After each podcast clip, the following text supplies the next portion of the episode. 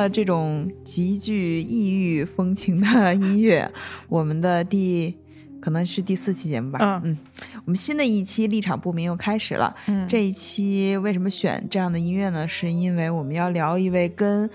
这个少数民族很有关联的一个。女作者，嗯，我们现在听的这个音乐呢，它其实是一些哈萨克老歌曲啊。反正这是一个书单是这么写的，但我看它这个歌单文字呃歌单是这么写的。然后我看它的文字里面又有汉字，又有 这个拼音文字，也有西里尔字母，所以我也不确定是不是啊。反正因为我们也不认识，嗯。那我们今天讲的这位作家呢是李娟儿，嗯嗯，可能涉及到她的几部作品。嗯，那么首先啊。没有忘了自我介绍了，我是萌美，我是狒狒。就是为什么我们会在这个时间点读李娟儿哈？因为这已经不是她最火的时代了啊。然后是为什么呢？是因为其实我们在奥本海默那期节目的最后，大家听到我们那个扎音质的那个也知道，当时狒狒老师在新疆徒步，嗯嗯，然后我们就聊选题，嗯嗯，就是对，就聊到这是。嗯，我是当时本来定的要去新疆徒步的这个事儿，然后我以前就听说过那个，因为大概是在一三年左右的时候，李娟那时候是相对来说最火的时候。然后就知道这个人他是写阿勒泰相关的东西的，但是那个时候一直没有实感嘛，就也不知道阿勒泰具体什么样的。但这次去了新疆，然后尤其是在路上，就是呃，我们在那个就是火车上遇到几个大哥，就是我写，然后他们发现他们跟我都是同一个高中毕业的，那几个大哥特别奇怪。然后那个当时其中有个大哥就呃。就聊起李娟，就说她来这之前，她特意读了那个李娟的文字，哦，然后她就说，但是但是她说的是我确实没读下去，哦，然后那个我那个朋友他就是一个忠实的李娟读者，然后他在路上的时候就带着李娟的诗集去的，所以我那个朋友就现场就奉献给他一句，那说明您的文学水平有待提高呀，对对对，然后后来那个就是现场见到了阿勒泰的一些场景之后，尤其是跟那个哈萨克族人有一些交流之后回来，我就觉得好像得。就是读一读，对对对，得读一读它，然后有点感，就是想了更多了解一下我去过的地方，所以就决定说做一期礼卷。嗯，而且最有意思的是，当时其实我也在一个地方带着家人一块儿旅行嘛，我在烟台的海边儿，只要有时间我就掏出我的那个阅读器在读礼卷，就仿佛是一个割完全割裂的两个世界，一边是这种沙滩。大海蓝天，然后一边是那种非常千里冰封的地方，而且加上狒狒老师整个行程又不是特别的顺利，然后有一些苦楚，嗯，然后就那个冲击还是挺奇妙的。而且我一直就挺喜欢在书里面，就是通过读书来进行旅行的，嗯，就是比较懒嘛，而且比较宅。但是我刚才跟那个。狒狒在说这事儿的时候，他就送了我一句凡尔纳的名句。对，就是因为凡尔纳就是儒勒凡尔纳那个写科幻小说的，他一直被称为穿着拖鞋的室内旅行家。嗯，对，就是因为他其实还蛮宅的，他那些呃那么有想象力的那个冒险故事，其实都是他在家里面愣想出来的。就就是真的是一个那个虽然人不出去，但是心都在外面的那样的一个作者。好，那既然说到这里，我们先介绍一下李娟这位作者吧。那李娟是一九七九年生于新疆生产建设兵团的。嗯，就是建设兵团在新疆算是比较大的一支力量，他们大部分都是从全国各地的到那儿去建设新疆的这么一批人。这段我收啊，行，因为我是农垦建设兵团的。对，然后那个，所以李娟她其实是祖籍四川的这样一个人，然后她随着家人一起过去，她是在新疆出生的，嗯，但是呢，她在当地是就是没有这个户口的，就是不知道他们家里人具体怎么操作的哈。然后，所以她当时在新疆读到就是这个高中的时候。嗯，他就没办法继续读下去了，就要上高中，所以他妈妈就带他回四川，呃，去生生活了一段时间。但是做生意赔本之后，他就又把他带回了这个新疆，从此之后就基本上在新疆那边就算扎根了。然后呢，但是他。就是读书没有读很久，他就辍学回家，跟他妈一起经营那个就是小的杂货铺，杂货铺啊。然后嗯，就会跟着那个哈萨克的牧民一起转场，就是进入的那个山林里。然后他就是在这个期间，就是对哈萨克族的生活可能有非常多的感触。然后他在两千年左右的时候，他就照顾他生病的外婆。然后在那个期间，可能有比较多的闲暇，就开始他的创作和投稿。嗯，他在最早写的那个时候处女作就是《九篇雪》。嗯。然后后来他就开启他这个创作之路之后，很快就是因为他写的那个阿勒泰的一些生活，包括他对那个当地人的一些观察，就真的非常细腻，所以很快就被那个《文汇报》啊、《南方周末》包括《人民文学》就相中了，然后开启了他的这个创作之旅。那今天我们要讲的最重要的那个，就是比如说，呃，我的阿勒泰和东牧场都是他比较后期的非常成熟的作品了，包括杨道这个，嗯，然后像，呃。就是这个冬牧场是其实相对来说呃比较特别的一部，因为那几个都是他过去的作品集结的，就是呃出版的作品。但像冬牧场这个其实有点田野调查的意味的，嗯嗯，是当时人民文学发起了一个叫呃叫人民大地行动者的 非虚构写作计划，它相当于是一个签约作者，也就是说是一份约稿。嗯，然后当时这个冬牧场的这个故事就是呃李娟跟着这个一一户人家深入到那个。哈萨克族牧民去牧民的这个牧场，然后跟着他们生活了大概一个冬天吧，嗯，然后写下他的见闻，嗯，大概是这样。哎，就是正好听你说这个，因为我之前好像没有思考过这个问题。他在这个新疆建设兵团，就其实勾起了很多我的回忆，嗯，因为我们家就是 就是那个十万转业官兵建设北大荒去的东北，嗯，我的。爷爷是安徽人，奶奶是四川人，然后姥姥姥爷都是山东人，然后基本上我爸我妈都是，嗯，因为是五七五八年开发的北大荒嘛，然后我爸是五七年，我爸是五八年，也就是说他们就是生下来抱着去的北大荒。哦，然后我自己的感觉，这个城市虽然我们定居在这个城市，但是跟这个城市整个的。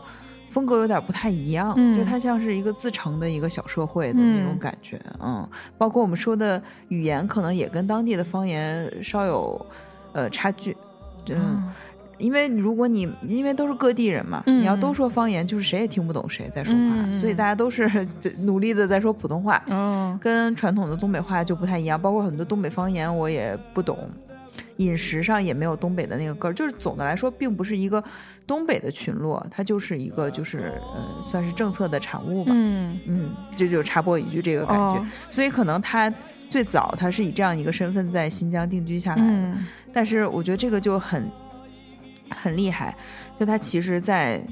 你说他是在观察嗯哈萨克族，其实他是跟他们一起生活，嗯，他并就像是他就是在观察一些。呃，没有民族标签的这样一些人，他只是在跟这些人相处。嗯但是我记得我们小时候就是非常明确的会说，比如说我们是总局的，然后那个 那些是市里的人，在我们那儿就觉得市里的人这代表的其实是嗯素质相对差一些的，教育水平会差一些的，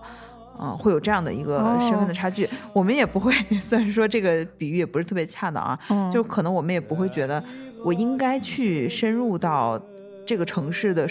就是那样一种生活方式。嗯，反而大家都觉得我们应该保持这个所谓的总局的这样一种生活方式。可能跟我们联系更紧密的不是这个我们定居的城市，而是在广漠的黑土地上面的那些农场。哦，他们的那个生，因为我爸是报社的嘛，他每天就是报道那些农场的那个生产建设的情况。啊，就是这样。对这个感觉还，嗯，其实因为我跟我同去就是徒步去新疆的朋友，他是新疆石河子建设兵团的。哦，对对对，然后他呃他就是嗯他祖籍好像也是安徽的，嗯，然后黄山的他应该是，然后所以他他从小生活的地方是所有人都是外来者。就是兵团，他就是世界各地，呃，不是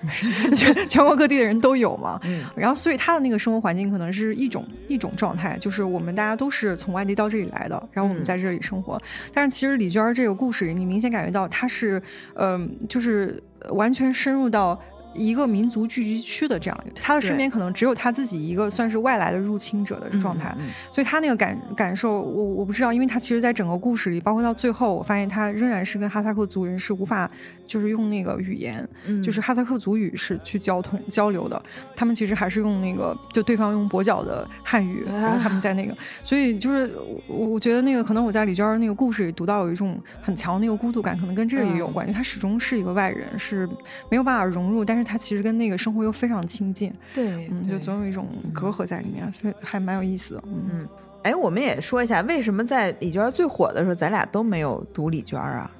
对我还印象特深，那时候还在中信上班呢，啊，就一下就火了，对，超级火了。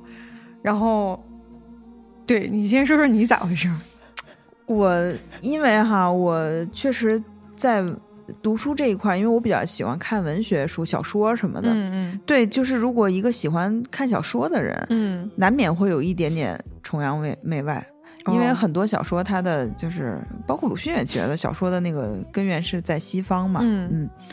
然后所以就我好像没没有太多读这个本土作者的习惯。嗯嗯。正好在这个节目里面，我其实给自己暗暗下了一个目标，就是多读本土作者。哦，然后但是李娟这个呢，虽然她很火，然后我又不是特别爱看畅销书，嗯，然后这个李娟这个名字在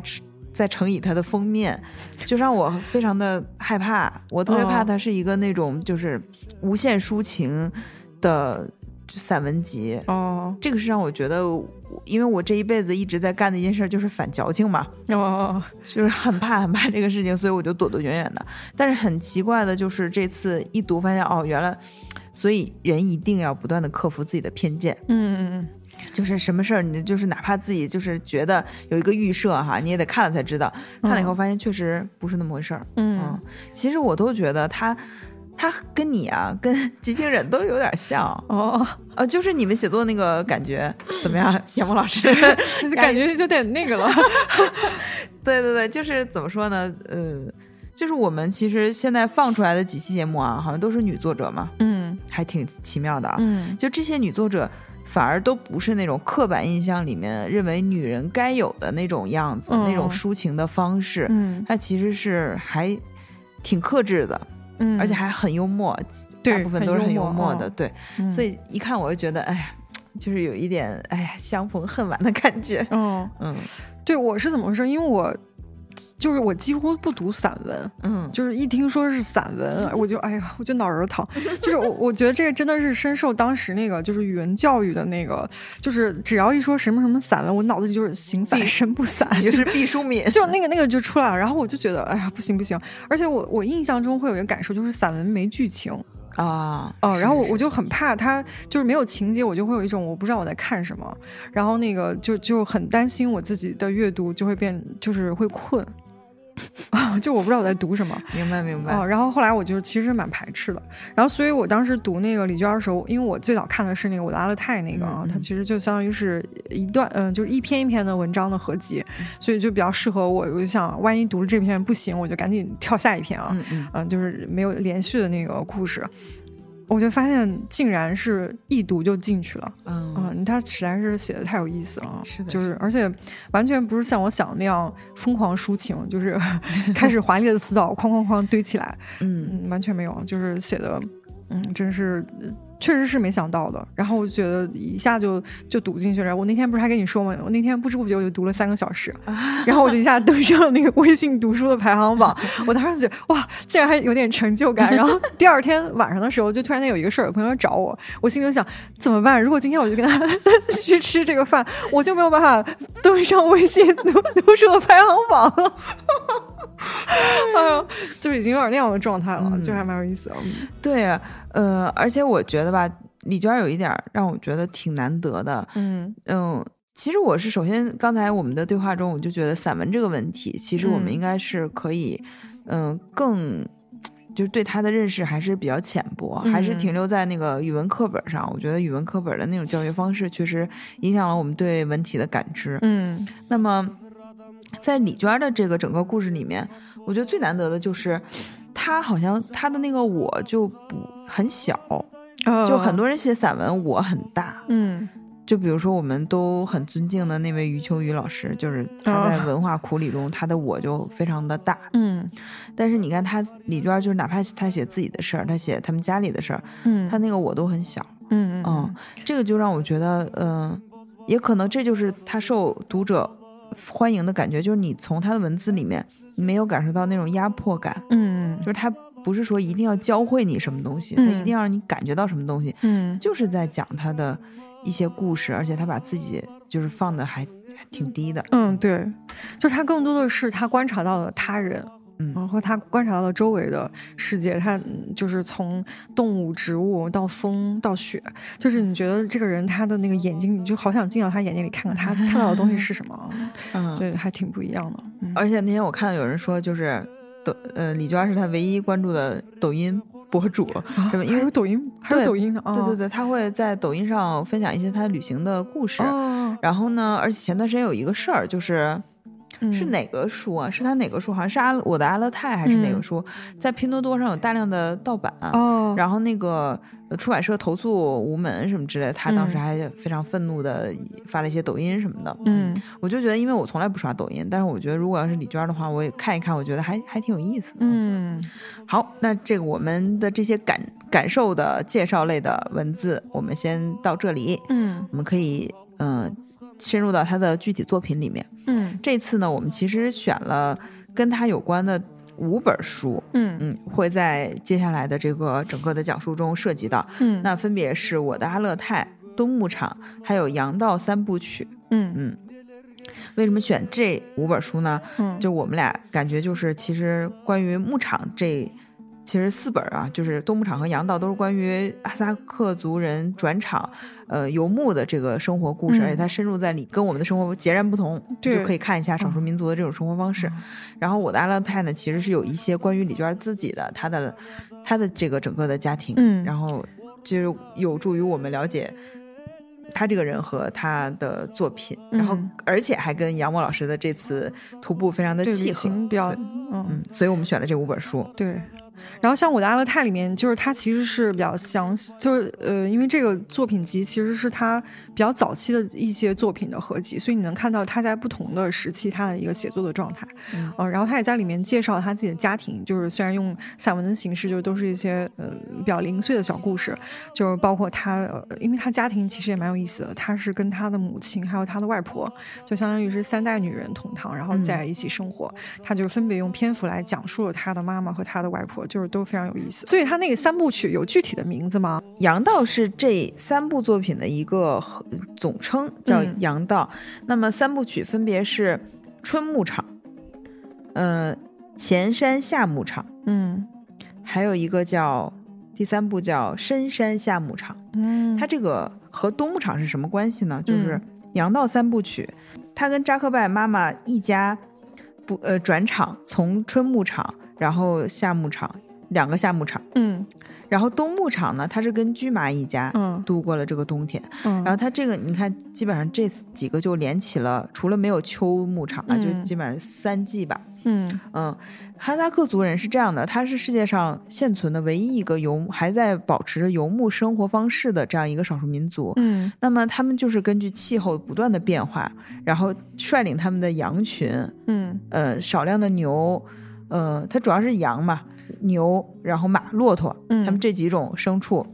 嗯，转场在非常非常范围非常大的一个牧场里面，因为我们知道有的那个。它就是有点像那个耕地不能反复耕种一样，它这个牧场也是要休休养的，要不然它的那个草不断的被吃。因为我们也仅有的那种农业知识也知道，比如说羊吃完的那个草，它对草场的破坏是比较大的。嗯，如果你一直吃的话，这个草的植被完全被破坏，那可能下一步就是荒漠化。然后他们生活就是一个植被相对比较脆弱的这样的一个。整体的状况，那么为了保持这种相对脆弱的环境，他们就要在不同的季节把这些牲畜赶到不同的地方，嗯，然后去吃草，吃草，嗯。那你看冬天因为特别冷嘛，嗯，大雪把大部分的那个呃。就是新新疆大部分的地方都盖住了，他们就会走到最南端，嗯，去吃那个，就南端可能还有一些草根啊什么的，嗯，然后随着这个雪线不断的北移，嗯，然后他们就往北走，嗯，到夏牧场就是走到最北的那个深山里面，阿勒泰了是吗？嗯，哦，然后再再下来，哦，就就是它就是一年不断的在轮转，然后在那个冬牧场里面还有一段就是，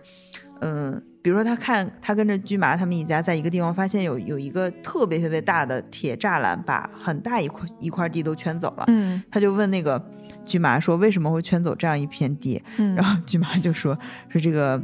这个政府说了，你 到时候你们把这个。”放羊把草都吃光了，汉族人人家一看说，都说新疆好地方嘛，什么也没有，草也没有，羊也没有，说那个草长一长好拍照什么之类的。但其实它是一个休牧，嗯。嗯，就是让这个草休休息一段时间。这一休牧就是五年，哦，呃，才让这个植被恢复一下，然后可能再划分这个，嗯，所以他这一，我觉得这四本书吧，就基本上对于我们一个完全不了解哈萨克族生活方式的外人来看，是一个比较好的入门的方式。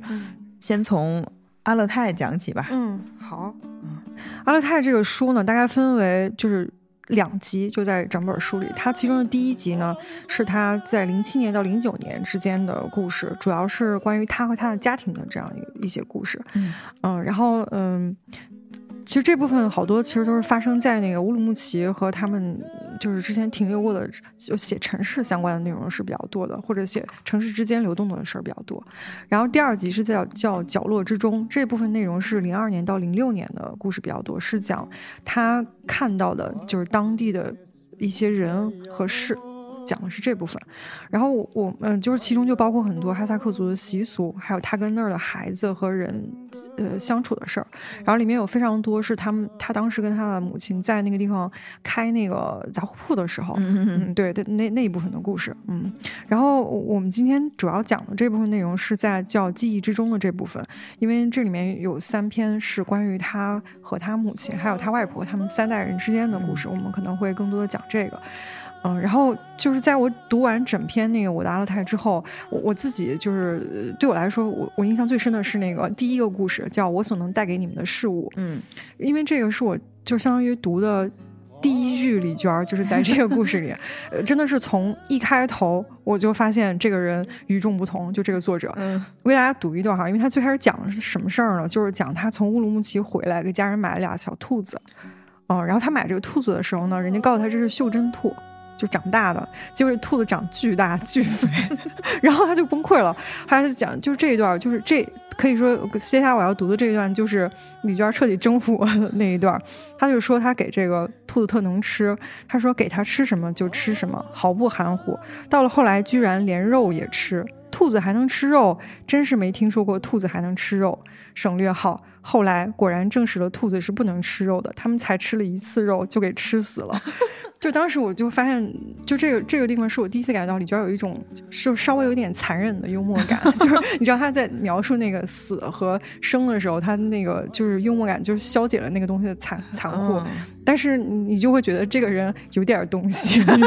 这个作者哦，就完全征服我了。接着又讲他那个就是养金丝熊的事儿，呃，然后这一段其实他曾经在那个乌鲁木齐打工过一阵儿，所以他这里面也讲了一些他在乌鲁木齐打打工的事儿。然后我就接下来还有一小段也是让我就是能感觉到这个作者就是他在描述他的感受的时候。就是会让我觉得特别惊艳，嗯嗯，就比如说他说乌鲁木齐总是那么大，有着那么多的人，走在街上，无数种生活的可能性纷至沓来，走在街上简直想要展开双臂走。嗯，就我我对这类类似这样的事情就很很敏感，因为就是可能跟那个学心理咨询有关。嗯，我我们那个工作的最主要的一个工作方式就是展开你的情绪和感受，哦，就是把它具体的描述出来。然后我我发现李娟的好处就是。就是有的人他在描述那个感情的时候，就有一点那个，就像你说有点矫情，就是他那个文字让你感觉是你摸不着的。就是李娟他在描述这些事儿的时候，他用的都是你能看懂的三千三千字的语言，然后然后你还能把那种自由自在的感觉，或者说有点迷茫那感受感觉到，就觉得特别厉害哦。你知道我刚才听你讲的这一段，我的感受是什么吗？什么？就是我在知乎上看到一句话，就是说，嗯，乌鲁木齐是整个呃什么。中亚最发达、唯一发达的都市，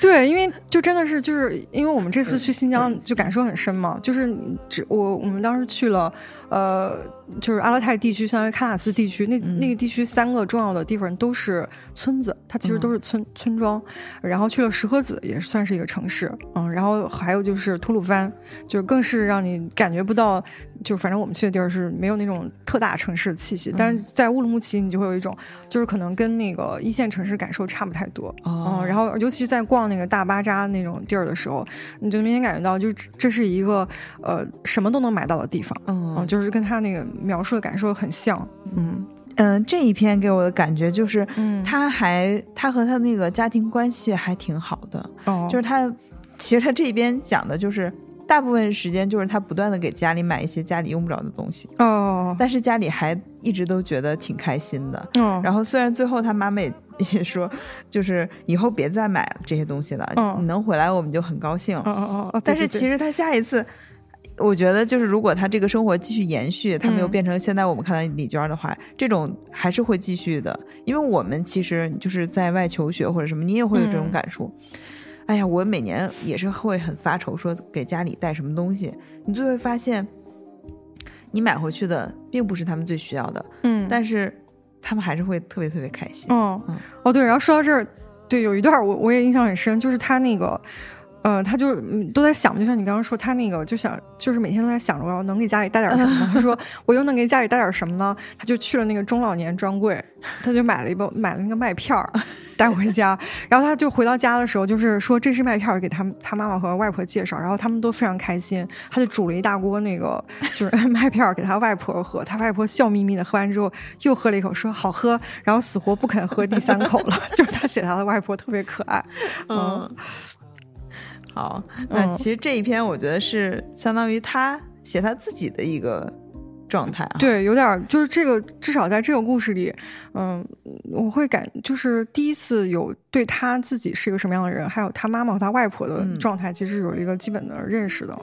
但是我发现李娟好像在这个整个家庭关系中，她并不像她妈妈那么强势，就是反正你感觉就是她妈妈是一个比她强大很多的人，她就。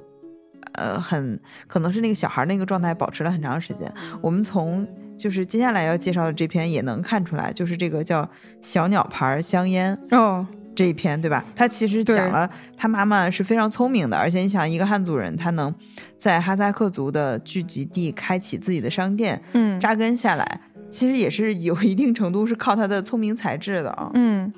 对，然后他怎么去写他妈妈？其实就是那个那个聪明劲儿，他就写的是，因为他们家不是汉人嘛，其实他们都不太懂这个哈萨克族语言，然后他妈妈就为了能够让哈萨克族人能理解我们在卖什么，就开始给这些产品胡乱的起名字，嗯，然后他就讲了这个就是。嗯，他这个开头这段就写，他说他妈妈创造了无数的新词儿，极大的误导了本地牧人对汉语的理解，实在可气。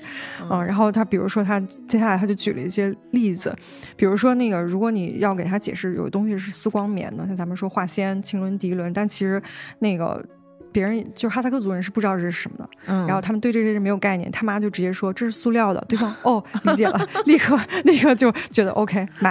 啊对，然后比如说他那个小伙子来买香烟，就是其实香烟牌子也许对他们来说就是要记住那名字还是挺困难的，然后他妈就说是小鸟牌的，嗯。啊，然后但是但是李娟当时就就是觉得我们没有小鸟牌香烟哪里有啊，然后他就发现这个香烟叫什么呢？叫相思鸟。哦，对，就是封面上因为有俩小鸟，所以他就说这就是小鸟牌的。因为你你给他理解什么叫相思啊，就很困难嘛，所以就直接就是小小鸟。然后下面那个我觉得是更搞笑，就是隔壁的小姑娘来买砰砰，就是那个他就李娟就说什么是砰砰砰砰，然后那个李娟就开始猜嘛，就给他一个榔头，嗯，然后那女孩说不是不是不是，然后说那个他就说我们也不卖那个鞭炮啊，然后那个说也没有核桃，那个小女孩说不是不是，他就指。是什么呢？是一个手雷形状的白酒，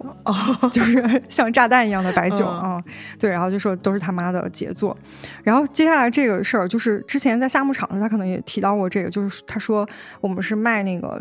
要吃那个喀拉蘑菇，嗯，喀拉在哈萨克语的意思就是黑色的，嗯，然后他们就是说喀拉蘑菇是什么呢？就是。木耳，嗯。啊，对对对，就他就觉得木耳和那个就是蘑菇都是菌类嘛，然后是黑色的这种蘑菇，所以就叫卡拉蘑菇，嗯，而且说这个他的这个自创的这个语言传的非常非常广，对，几乎横跨了全地区六县一市，都是他妈发明。我觉得其实这个就是表现出他妈挺有那个，其实我觉得这是一种语言天赋，是的，是的，因为他能跨越到语，就跨越语言的这个表象，嗯，直达这个实质。所以他才能沟通，嗯，但你看李娟这个读过几年书，就是不如没读过书的人，嗯，因为我们就书有一些人，他如果读书读的比较多的话，他会很容易被这个条条框框限制住，嗯，那他没有理解说对方他那个核心是什么，嗯，其实你看语言学攻克的也都是这种这种东西，但如果你按照理论去学的话，就会陷入到一种。就是翻译翻译来翻译去，是的，是的。但其实你看他妈妈这个，就是越过了翻译，直达，对对，直接就能实现交流。对，嗯。而且关于语言，这其实后面这一篇里也有一个蛮有意思的事儿，就是他们家当时就是装了一部电话。嗯，然后他们村里就是，呃，其实也有不少家那个小店是装电话，但是他们家打电话的人特别多。对，后来那李娟就也一开始她也没想明白，后来她就明白是怎么回事，就是因为他们家不是汉人，他们是唯一一家汉人，然后很多那个哈萨克族的小伙子谈恋爱，就是他们都用。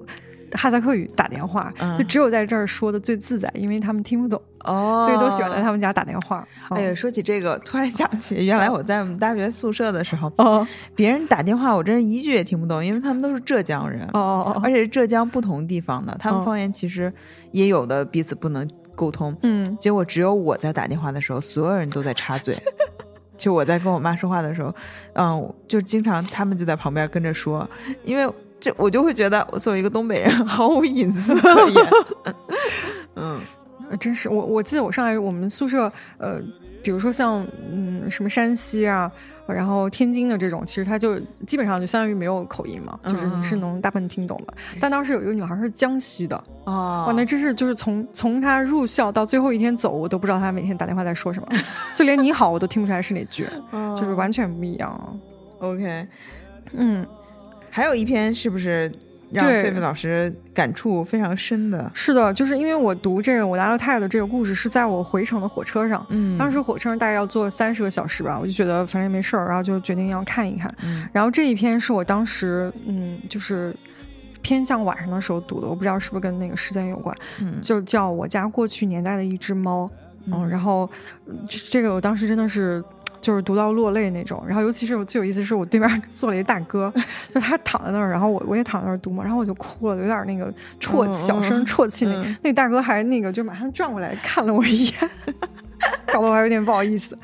嗯，这篇其实是他写他外婆的事儿的，然后但是他其实写的是他外婆过去成长的那个村庄，他那个外公是个蛮不争气的男的，就是赌钱，然后把家里东西都当掉了，然后他这里面描，其实这段还看起来蛮心酸的，就是他外婆有一个很喜欢的，有个小庆。就是反正是一个小小小玩件儿吧，然后他外婆特别喜欢那个东西，他就是因为他当时外公已经把家里就是都散的差不多了，他外婆就是拼命护着那个东西，就不希望他外公卖卖掉，呃，他外公甚至把他家养的那个猫都给卖了，嗯，对，然后但是那个猫又很厉害，就是。卖完之后又从隔壁镇子跑回来了，嗯，就是他这在这个故事里，就是这个猫连着被卖了两次，最后都跑回来了，直到最后一次大概被卖到一个非常遥远的地方，就这猫再也没回来。然后他整个故事在讲这个事儿，然后就是他外婆当时喂这个猫的时候。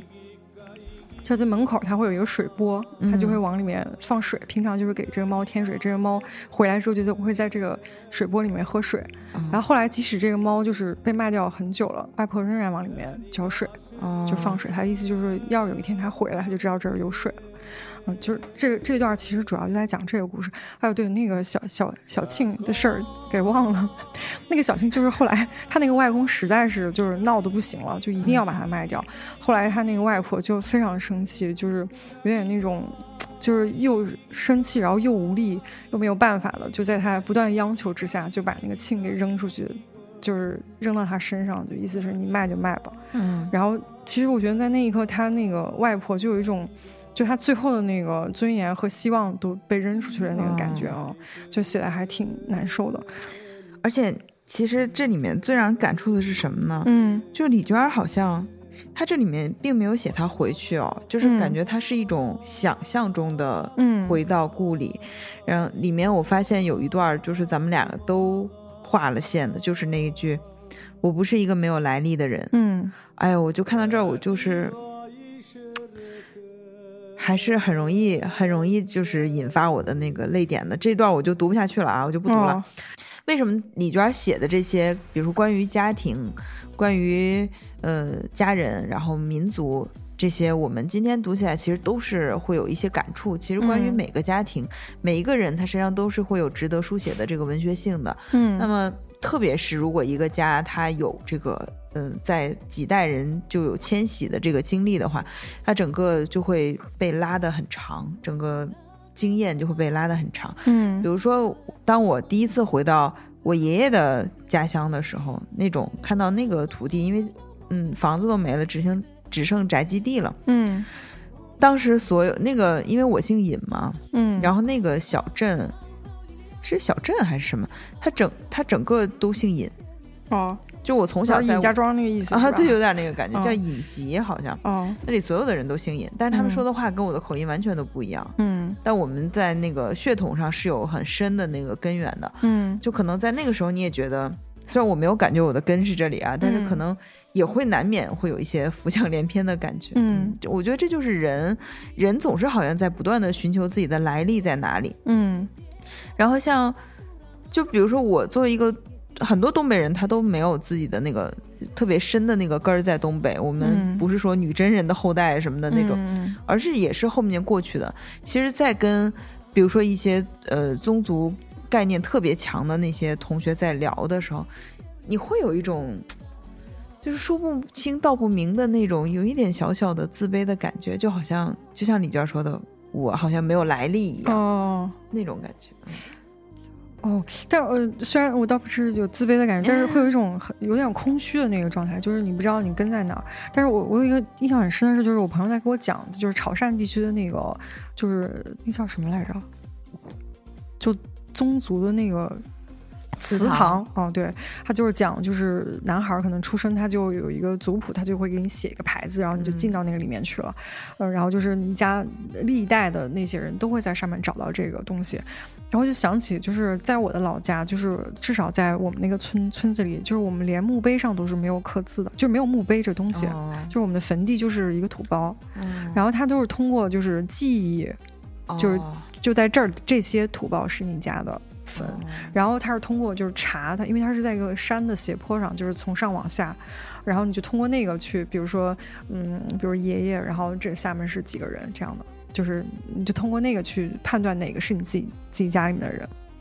然后所以那个时候我就觉得就是好，所以好像我我就感觉我跟那个东北没有那么强烈的那个羁绊啊，然后那那个更深层次的那个感受是你老是觉得自己是飘着的。嗯，就是没有没有真正的家那样的，嗯，然后所以那个就当时李娟那个到最后也是这一段，我就印象特别深。然后她后面这这一句，我觉得还可以，就是她从那个我不是一个没有来历的人这一段写完之后，他最后那那一句话，我觉得是比较接近我的感受。他说我不是虚弱的人，不是短暂的人，哪怕此时立刻死去，也不是短暂的人。嗯，就是好像你有一个明确的东西是在那个现实世界的一样。嗯，他就，所以这一段真的是，就有点有点伤到我了。但是我我我最喜欢的其实最后一段，就写那个那个猫，他在幻想中那个猫回来了。啊，对。对，他说总有一天，他绕过堰塘边的青青竹林，突然看到院子空地上那面熟悉的石磨，看到石磨后房檐下的水缸，流浪的日子全部结束了。他飞快地窜进院子，径直去到自己往日饮水的石钵边，大口大口地痛饮起来，也不管这水是谁为他注入的，不管是谁，在这些年里，正如他不曾忘记过家一样，从不曾忘记过他。我当时读这段的时候，我的感觉就是李娟也在写她自己，嗯嗯，就是她也是那个希望有一个家可以回的人，也希望就是就是你会觉得那种你没被别人忘记，心里有人惦记的感觉，就就在这个地方就读的还挺好的，嗯嗯，而且我觉得就是我们当代人会越来越面临这个身份危机的感觉，就是我们永远都是漂泊的，我们可能从从出生那一刻，就是你会发现。可能你的父母全不是本地人，然后你的旅途就从这一刻开始，你可能将来会越走越远。对，就是，嗯，就可能到那个时候，我不知道大家还会不会去寻根或者怎么样，你是怎么去寻你这个根？这些都是可能是留给就是像来来和他们以后的人的一个环，自己去找吧。对对对。哦，就除了除了这三篇故事之外，讲他自己家族的让我印象很深。呃，还有一篇我自己就是因为是跟我的旅行当中遇到的事儿有关的，所以我印象也很深。就是这个摩托车穿过春天的我也很喜欢这一篇。对对对啊，就是讲那个他骑摩托车，然后在火的戈壁上迷路了。嗯嗯，然后就是其实迷路之后是很慌张的嘛，因为就是，而且他那个车相当于是没油了，就是还挺恐怖的，而且看上去跟他。同行的这个人是他的叔叔，叔叔啊，对，也挺不靠谱的，好像对对对对，两个人还挺危险，嗯，对，就是其实是蛮危险的。然后，但是就在那么危险的时刻，然后他就突然间在那个迷路的那个地方就地上捡起了玛瑙。嗯，哦对，然后后来就这一段是，其实我当时读的时候，呃，就是印象就是突然间就跟我当时在呃新疆。地方就是我们当时是坐了一个出租车，然后那个出租车司机就是载着我们从一个地儿去另一个地儿的路上嘛，就经过大片大片的戈壁，嗯嗯，然后当时就在那个戈壁上就能看到很多人，就是拎着小口袋。啊，就是所谓的很多人，就是能看到，比如说，呃，有人三四伙人，嗯，就是一伙可能三四个，然后很多都是小孩儿或者青年人，然后他们就在那个戈壁上就是学嘛，学嘛东西，然后我就说，我说这些人在干嘛？一开始我以为是外地来旅行的人在那玩，他说这些人在捡那个宝石。哦，啊，就是因为那个地方，就是戈壁滩里经常会有这种很稀奇的石头，他们就能拿去卖。然后那个包括他，因为这个司机自己经历也很也很传奇，他以前是在那个阿尔泰的山里面淘金的，就在那种黑金工厂，就是就是帮那个老板淘金，因为其实上面是不允许淘金的嗯。然后他们当时还很危险什么的，嗯，然后就他就是说，就是阿勒泰地区真的是遍地是宝，只是。当地的人没办法使用它们，就是因为它其实属于国家的财富，就是你不能那样去开采，而且开采会破坏环境，就国家也不允许啊。然后当时我们就，就我们几个，我们当时四个女孩坐车，然后我们就说，哎，那那个我们能不能去捡啊什么的？跃跃欲试了。对对对，然后那个大哥说，他说你们去啊，你们去也捡不着，因为你们都分辨不出来哪个是。哦，就你看不出来哪个是真正的那个有有价值的石头，他就得带着人去。然后我们几个就可逗说：“那那个大哥，下次咱们再约，你就带着我们去 捡石头就行，我们别的来啥也不干了，你就带着我们去捡，然后捡完了咱就一起分分。”哦，就还挺那个的。嗯，他那一段我觉得写的最好的就是最后一段。嗯，就是说，嗯，他们终于其实走上正路了嘛。嗯。然后最后一一句话就是他越开越快，风越来越猛，我却在想，此后再也回不到一个有玛瑙的地方了，就因为是一个误入到一个玛瑙的地方，就很像一个机缘一样。对，下次专门去找又是戈壁，本来他们就是迷路去的，嗯嗯，就很难再找到了，是有那种一期一会的感觉，哎，错过就再也没有了。但是你说啊，我就我就又想，如果这一篇被放在那个考试里面，让他写写。散文不就是那个阅读理解什么的？我觉得有时候就会破坏这个文章的这个审美。哦，所以我会有会有人用这种用他的文章在阅读理解里吗？我觉得会啊，这个可能就会把这一句话出来问你这句话是什么意思，然后你就会说就开始总结了，就说人生有的时候怎么样啊？是比如说什么呃，塞翁失马焉知非福，专门去找找不到什么。哦。对他这里面其实也有一段，我当时也把它画上，就我就觉得也有点那个，就是这是所谓的人生，就在我人生小本上的小小哲理又记下了一笔，就是这个迷路这种事，一旦有了开头，越着急就越糊涂，越搞不清方向。这大地坦阔，看似四通八达，其实步步都有可能通向永远回不到上一步的地方。但我跟你说啊，你就会看到，在。他在我的阿勒泰里面，因为他还是在家人的这个庇佑下面生活嘛，所以你看他在外面迷路什么各方面，他都有一些很多感想。然后他真的进入到冬牧场迷路，就是一件非常非常可怕的事情了。啊，那时候真的只有就是他就是跟大自然对抗的那种状态。是的，是的，嗯。好，那我们其实就是关于这本书的。呃，第二部分我们不是说后面就不分享了，而是就因为它其实跟东牧场和羊道是会有重合的地方。嗯，那我们在后面其实分享这个羊道和呃东牧场的时候，也会可能穿插着关于这个。是，呃，如果你平常就是阅阅读习惯可能没有那么强。强的时候，我觉得阿我的阿勒泰会是一个比较好的入手读李娟的这个过程。就是一个是因为它里面的故事其实都蛮短的，然后都比较容易入手读，然后你可以挑自己感兴趣，随便进去读一篇就行。然后再一个就是，其实它在这个里面是相对来说讲了比较多的他那个呃遇见的事情，然后篇与篇之间没有那么强烈的关联性，呃，就是其实读起来是比较轻松，也比较容易上手的啊。就这个还挺适合。嗯嗯。然后我们把这个目光移到《阳道三部曲》和《东牧场》，它这个它这四本书其实出版的时间差不多，首次出版的时间。嗯，但事实上创作的时间呢是先跟着扎克拜妈妈去了三个牧场，然后后来又收到人民文学的约稿，来到了东牧场。嗯，所以这个时间上也会发现，比如说在东牧场里，他就会介绍阳道里面出现一些人的那个。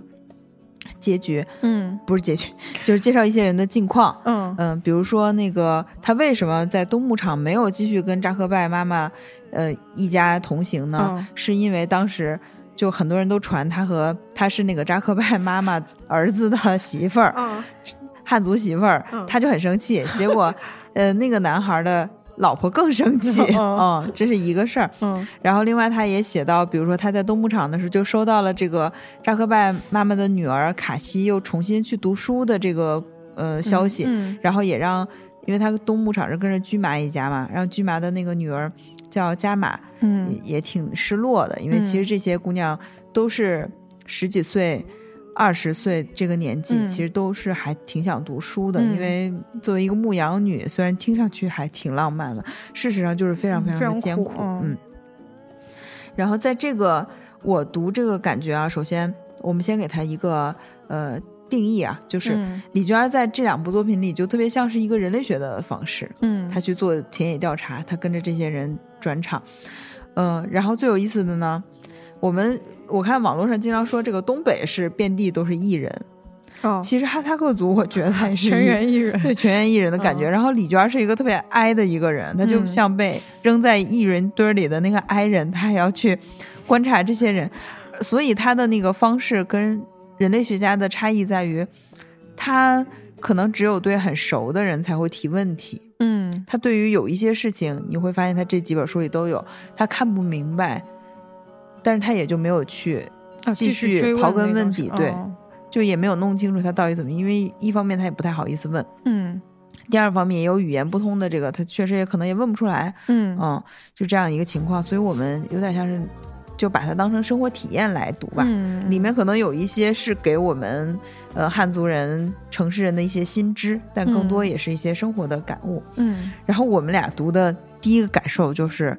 好冷，对，超冷。嗯，就不管是在就就哪怕他写的是夏牧场，嗯，他早晚都非常冷，而且他每次转场，我记得他里面写，每次转场都是赶上下暴雨，嗯，就特别特别冷。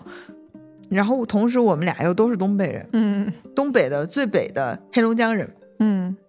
从从小这个冷就已经深入骨髓啊！对对对，所以其实读到冷的时候，我觉得就可能如果你生活的这个环境不是那么冷的话，你对于它可能只是一个嗯感受，你就说啊，新疆真不容易，真冷。但是反正我在看这些文字的时候，我觉得是恐惧感。嗯嗯，我就能好像。立刻感同身受，就那个冷就又加在我自己的身上了。嗯，对，而且我觉得咱俩还蛮有意思的，就是咱们都曾经在南方生活过，南方的冬天，对，就是 更冷。对，就是东北的冬天其实已经很冷了，而且它那种，就我发现其实它是新疆正好两个感觉，就是在东北的冬天，就是你在室外的那种冷，就是跟李娟写新疆的冬天的室外的冷很像，就是那种凛冽的风，就直接把脑袋削掉的那种冷。嗯，然后他写在新疆，就是他们住的那个地窝子，就他们住的。的地方里面的那种冷，其实就跟南方的冷很像，就是无处可躲，你知道吧？就屋里任何一个地方都是冷的，所以我就觉得那个感觉还挺神奇。所以我读这个的时候，就当他描写他在屋子里面感受到那个冷的时候，我更多的想到是在上海的冬天。哦，就是那种没有，就是你穿再多的衣服都巨冷，而且就是那种骨髓的心儿里边就特冷，你就感觉那个东西是住进去了一样。对，然后我们看到这个这个冷吧，就是。就感受到这些牧民的不不不容易嘛。嗯，就我们先说东牧场，嗯，他有他有专门的一章写的就是冷。嗯，对，嗯，他这个嗯，比如说他会说，呃，这个冬牧场的气温会降至零下四十二度哈。因为我能体会到的就是最冷的那个大概是零下三十多度，我没有体会到零下四十度。嗯，但是三十度，我跟大家说一下感受是什么。如果这个公交车是没有。没有那个暖气，没有空调的话，嗯，你坐到公交车上，你大概坐个三十分钟到四十分钟，就会就觉得我好像要冻僵了，就是我我就要想睡觉的那个感觉，就特别强烈，昏过去了。嗯，然后有一次就是上学的时候，我就这样到了到了班教室以后，我就把我的那个屁股 坐在了暖气上，我觉得这样我才能回活就活过来。嗯，然后我刚才跟狒狒在讨论，其实。很多人说不喜欢夏天，夏天太热了，嗯，然后很难受。其实对于夏天吧，比如说特别特别热的时候，我也会觉得很不舒适，因为我感觉人的那个体感舒适的温度是一个非常少、非常这个窄的范围，嗯，你大概从可能十五度到。呃，二十五度，二十六度呗，差不多就是最好的一个是嗯温度。然后其实稍微多点，到了三十度以上，人就很不舒适了；到三十五度以上，人就很难受。但是这个难受，我只是觉得我要赶紧跑，或者是很麻烦，我要去进到有空调的地方。但是如果要是这个特别特别冷，我会觉得我要死了。这就是两种感受啊。有一次，居麻问他说喜欢冬天还是夏天，嗯，然后他就说，因为冬天夜长昼短，可以多睡会儿懒觉，而且因为不生产奶制品，所以农活没有那么多。嗯，他就说冬天。居麻就问他说，那你去年冬天咋不来？因为去年冬天是他们一个雪灾之年。嗯。非常非常罕见的雪灾，然后整个地区的牧业生产都损失很惨重，然后有的地方羊群全军覆没，唯有富呃唯有牧人孤身逃亡。然后他就说，驹马这一家就非常非常惨，就是。比如说，他们就是雪下的像天塌了一样，一直在下，一直在下，然后下两天歇一天，然后就把他们那些地方都封住了。然后这个人其实还可以躲在屋里，但是像那个牲畜就很难，因为他们就算比如说他他们就算有毛，但它是其实肚皮还是比较容易受凉的嘛。最后他们他们家一共死了五十只母羊，八十只大羔，就是当年成成。成年的羊羔，嗯，两头大牛和两头小牛，就是我们看他的这个，嗯，虽然驹麻家一直在吃肉，感觉不是很贫困啊，就可能不是挣扎在贫困线上的那种牧人，但是其实他们的财富完全寄托在这些牲畜身上，嗯，他们这些牲畜能健康的长大，然后卖钱卖身上的毛什么的，他们才能有钱，然后这个。这样损失惨重，其实就是相当于他们的很多财产都已经就消失了。嗯嗯。然后活 活下来的这些呃牲畜呢，其实也同样有受大量的伤。比如他说有的那个奶牛乳头冻坏了，就再也不能产奶了，什么就是之类的。嗯。然后其实主要还是就是嗯，包包括他也写李娟当时在呃他在阿克。阿克哈拉的家中，他整个被大雪都埋起来了。然后，虽然他家里的食物什么都非常充足，嗯，但他一直在里面。包括最恐怖的是，外面人根本不知道里面有个人，哦，就没有人来援助他。哦，后来他就是，呃，还是他妈妈找人去搞了一个，就是那种挖掘机还是什么，就把他给救出来了。哦，哦，其实这个想想挺危险的，都是挺可怕的。嗯，我只经历过有一次，嗯。就是飞到本来我是飞哈尔滨，结果飞到沈阳的时候就说哈尔滨大雪落不了了，机场落不了了。第二天我们就在，就是当天晚上我就在沈阳住了一晚。第二天早上到哈尔滨机场的时候，雪全停了。但那个雪有多大呢？当时这个机场就有一台特别大的那个机器，那个机器把雪这样输进去以后，从一个像高射炮一样的那个气筒，然后就整个的就喷出来，它这样扫雪。嗯，我当时就觉得哦，真的是，就确实我就昨天晚上就回不来。嗯，但是你看，它就下了一天晚上，但它这个讲的就是它一直在下，一直在下。嗯，对，而且新疆的雪就是其实还挺难化，因为我我不是准备去新疆徒步嘛，原本，然后其中有一段路是那个从，呃。就是禾木村，它要往上走，就是其实从禾木村去喀纳斯的路上是要走两天的路程，就是本来我们原定计划。然后它是要先爬升，大概爬个呃一千多米，然后是要先到一个叫小黑湖的一个地方，它其实就是山顶，嗯，大概是走二十公里的路。然后我们当天早上出发的时候，其实头一天下了大雪，但是因为它那个山里面一直都没有化。对，因为我们这次去徒步，就是遇到一个什么情况，就是新疆很少在九月下旬就下这么大的雪。嗯，就当时我们就是我还在火车上，就是去的路上的时候，就是新疆已经开始下冰雹了，啊，就已经非常大了。然后就是大雨、冰雹和大雪，嗯，然后就是我到新疆的，就是呃，到新疆的当天，就是到乌鲁木齐的当天，就已经是禾木和喀纳斯地区就是不让进人了，就是封村了，因为雪太大。啊，就是已经有点危险了。然后后来那个，当时我们就觉得这徒步可能够呛，因为它一旦封村，我们就是到不了那个徒步点，就比较困难。然后，但是那个后来就想要从禾木徒步去小黑湖的路上，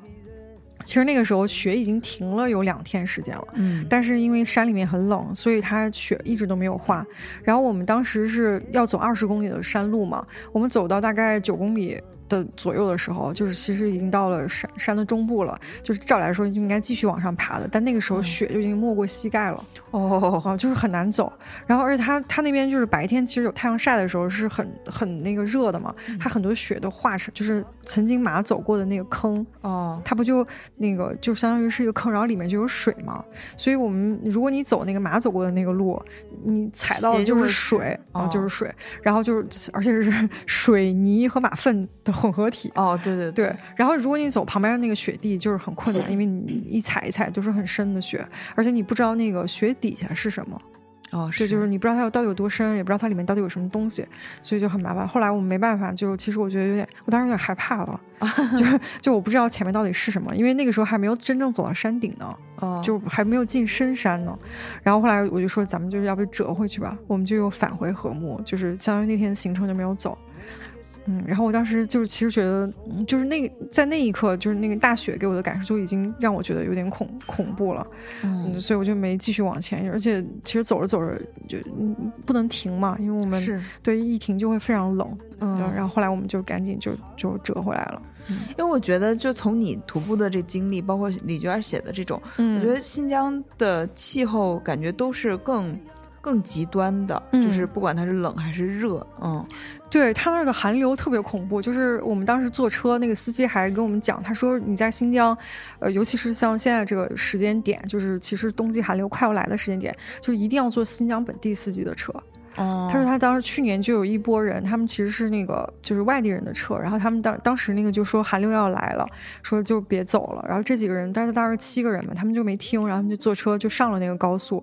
然后就是我原来觉得哈，你咱们就觉得寒流来了，只是天气变冷嘛。哦，对对，但是新疆的寒流来了是真的有那种，就是它的冷空气像雾气一样弥散在那个周围，你就相当于是走在雾里一样。就非常就是看不清方向，对，所以他当时这个车呢，就是他在高速上，就或者在他那个路上，就国道上，他错过了下去的路口，他就找不到出去的路了，他就一直都在路上嘛。然后这个车他就很快他就就是那个温度骤降，然后他那个就又没有地方可以去，他就就是很快他那个就是油啊，然后电啊什么都没有了，然后这七个人最后就冻死在车上了。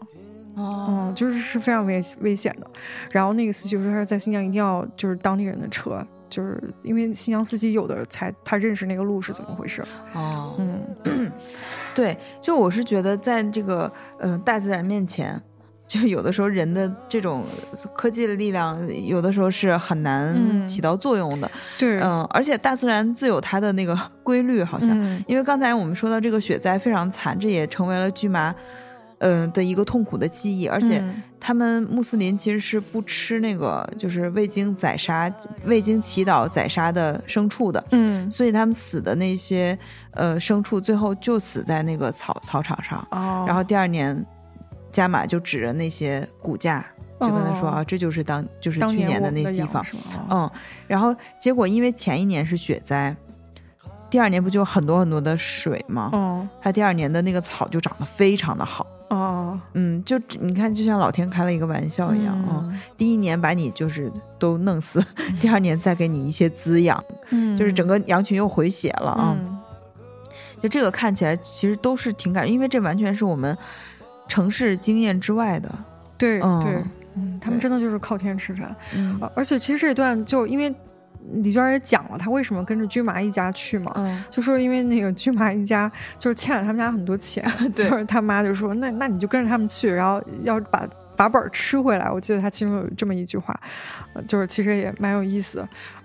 嗯，然后呢，我们通过这两部呃这四部书也知道了这个哈萨克族人在游牧时候的那个方式。嗯，首先他们的居所在。嗯，其他三季是毡房，就是其实外观看上去有点像蒙古包，嗯，但是感觉好像就更高一点，就它好像不像蒙古包，感觉是那种坐在地上的一个，它那好像上面还有个顶什么，就是还挺漂亮的。啊。但是也不是说蒙古包不漂亮的意思，就反正他们夏春秋是嗯蒙呃毡房，然后到了冬天很多就是住在地窝子里面，地窝子就相当于在地下面挖出来一个凹地，然后拿羊粪都垒起来，然后最后搭成一个那样，它其实就还相对比较保暖，也也不会让风就是你在平地上这个不是相当于就很风灌进来这样，对，它是在地下，对，它是个相当于半地下的这么一个状态，对，然后可以在里面烧火生生火什么的。其实它第一部分讲的那个。就是怎么建设这个地窝子，其实已经会让很多人 感觉到不适了啊！就一开始，但是我觉得整个读的这个过程，你就是嗯，质疑哈萨克，理解哈萨克 的过程啊。就是一开始你会发现他们是拿羊粪来当建筑材料的，他们的屋子、他们的羊圈、牛圈都是拿羊粪搭的。嗯，然后呢？特别是他们的狗住在他们地窝子的那个烟囱那个地方，因为有点暖暖和啊。然后它有时候来回走，那个羊粪渣就会往下掉。然后包括他们冬天喝的那个雪里面，也是会化开以后就会有那个羊粪蛋儿什么的。嗯嗯，反正他们跟羊粪非常的密集啊。对，然后 嗯，对，这这个就是，然后但是他们会完全把这个羊粪垒成的这个建筑装饰的非常漂亮。比如说他们的女性。会在里面就是铺上那种手工的呃绣片啊，或者是各种大就是粘什么的。嗯，对，就是刺绣的一些针织品，就像过去妈妈把那个对对 什么电视机什么，全都用那个东西盖起来，就是这种的。就是他就说一装饰以后就觉得哎，就完全忘记下面是 养分这样的啊。除了住的地方呢，嗯，烧的是养分。那如何获得水呢？其实，在水这个地方，我就。还挺有感触的，嗯，就他们一开始到东窝子，他们就是化的雪雪，嗯，然后化的雪里面，因为就刚才你说的有羊粪、马粪都在里面，嗯，但是如果你要是一铲就是很干净的那样铲呢，李娟一开始就采用的这种方式，铲不下多少，他的工作效率就会很低，对，然后他会发现，呃，妈妈就是他那个嫂子，就驹麻的老婆，就是直接拿扫帚把那雪都扫在一个麻袋里，然后再背回来。嗯，然后一化开，里面就是什么什么粪什么的都有，但是他说又没有什么味儿，哦，又不是臭的，嗯，他说因为反正就被冻的都那个什么了，主要他说养马都是吃草嘛，他说也没有什么嗯脏东西，嗯，然后那个水其实对于来他们来说是非常非常关键的东西，因为人确实一定是要需要水嘛，嗯，然后他们的生活牧民的生活又一直在外面奔波，很冷。所以他们要靠不断的喝茶来取暖，嗯，然后我后来阅读到后面的感觉就是，其实喝茶也是他们填饱肚子的一种方式。就他们这个主食馕，就是新做的时候是非常非常好吃的，这个一会儿你可以分享一下，贼香，嗯，但是呢，它只要一放，它就会越放越硬，因为它。这样也是便于储存嘛，嗯，它会越放越硬。当它特别特别硬的时候，它只有泡在那个茶里才能泡开，才能吃。嗯，所以他们也要不断的喝茶泡馕，然后这就我感觉他们一天可能就正经吃一顿饭，就那顿饭可能是抓饭或者是炒点菜呀，或者焖面什么的，肉什么的。对，但是一天中其他的一顿就是就是喝茶泡馕，吃点什么其他的奶制品什么之类的，嗯。然后关于馕有一个故事，我今天跟你讲的时候，我今天跟费费老师分享的时候，他就觉得非常震惊。嗯，就是他在扎克拜妈妈一家一直吃的是旧馕。嗯，然后狒狒老师为什么不吃新囊？新囊贼好吃。嗯，他说的理由就是这样的，他就说。那个，如果要先吃新囊的话，当时是很享受。可旧囊又怎么办？吃完新囊，旧囊就会变得更加坚硬，更难以下咽。好比把好日子全透支了，剩下的全是不好的日子。但如果能忍住诱惑，就会始终过着不好不坏的日子。啊，我真真的觉得，就是那个，可能就是平常的生活真的是，嗯，太苦了。就是你必须要那个维持在一个中等的水平，他才能够。忍，耐啊，压抑住一些自己的欲望，因为李娟说，因为新囊太好吃了，嗯，所以每次新囊出现的时候，她就会忍不住多吃很多。但是如果这样的话，你们 相当于整个家庭的消耗的粮食就会增长很快，嗯。对，就是关于这个新囊到底有多好吃呢？就我那朋友，我那朋友是个蛇子人，他就这样说的，他说那个没有一个新囊能活着回家，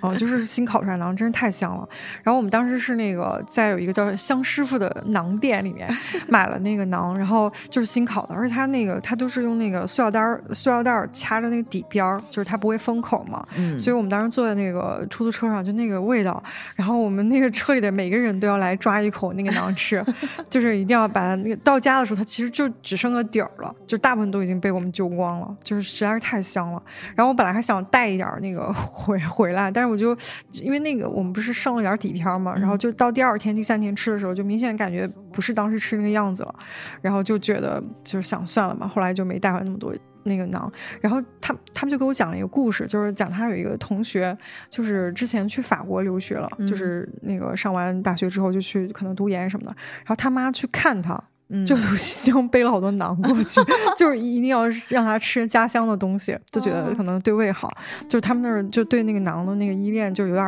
有点那种感觉，就是就有点像馕教一样，但真真的就是太香了，因为他我记得李娟有一段这个。就不具体给大家找出来了。他描写那个馕的香气，嗯，我觉得这段他写的特别好，嗯，他那个大概意思就是，一开始你馕刚烤出来的，它的香气是非常招摇的，就像你刚才说的，每个人都都很忍不住吃，嗯，然后它到随着它的那个时间推移，它这个香气就慢慢的、慢慢的收到里面，是一个非常沉稳的那种感觉，然后你必须要呃借助茶才能把它这个嗯。泡出来啊，就是才能又入口。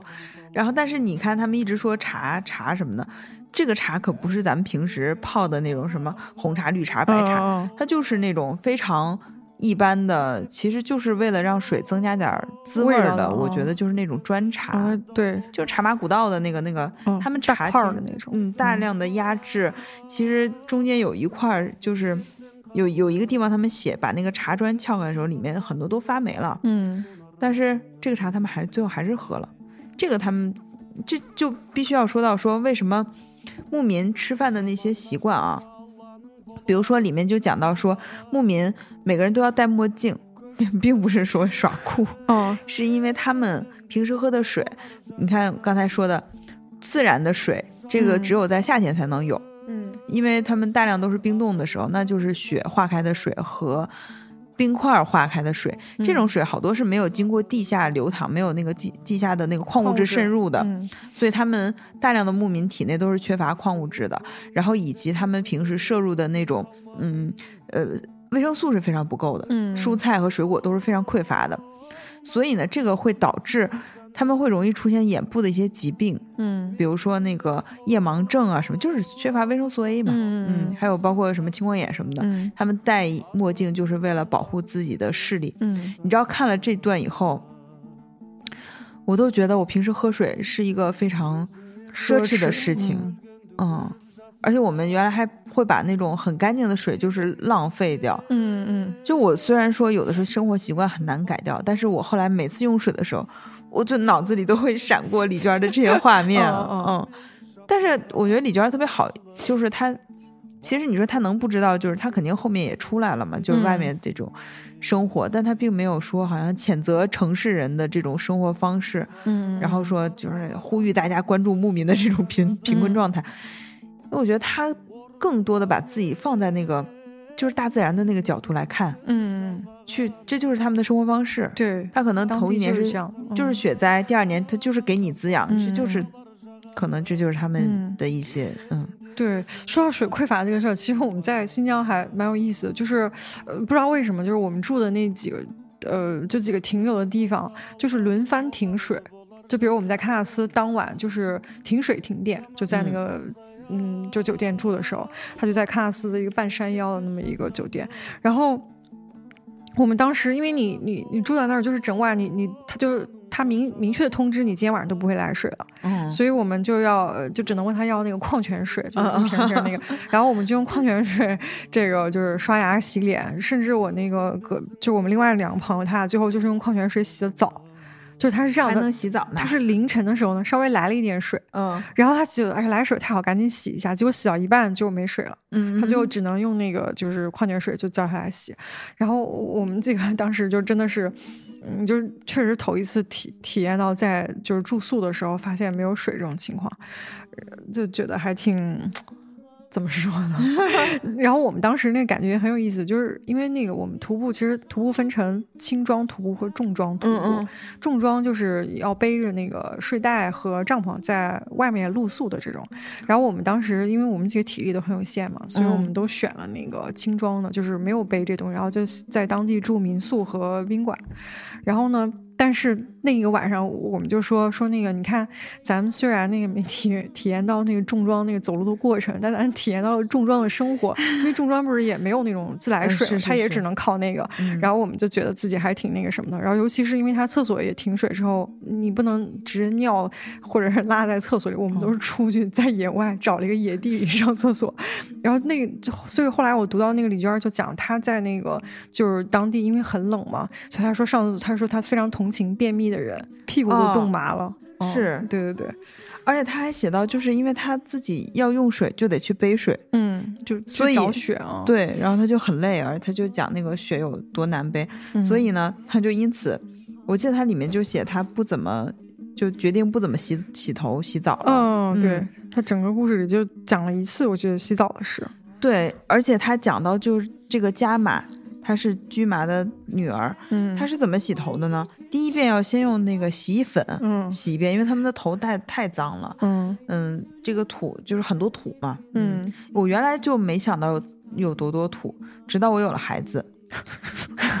然后我就陪他去一些，比如说草地或者是那个公园玩，嗯，小孩就天然的非常喜欢土，嗯，然后你会发现一个是冬天的那个。干枯的草里面有大量的灰，就是那个鞋，就是我们我们大人的鞋。比如说你要像我妈妈穿的那个皮靴，嗯，一天那个上面就厚厚的一层灰，嗯，然后到到夏天到现在这个季节，他就会在那个公园里挖地啊什么的，嗯，就弄得全是土啊。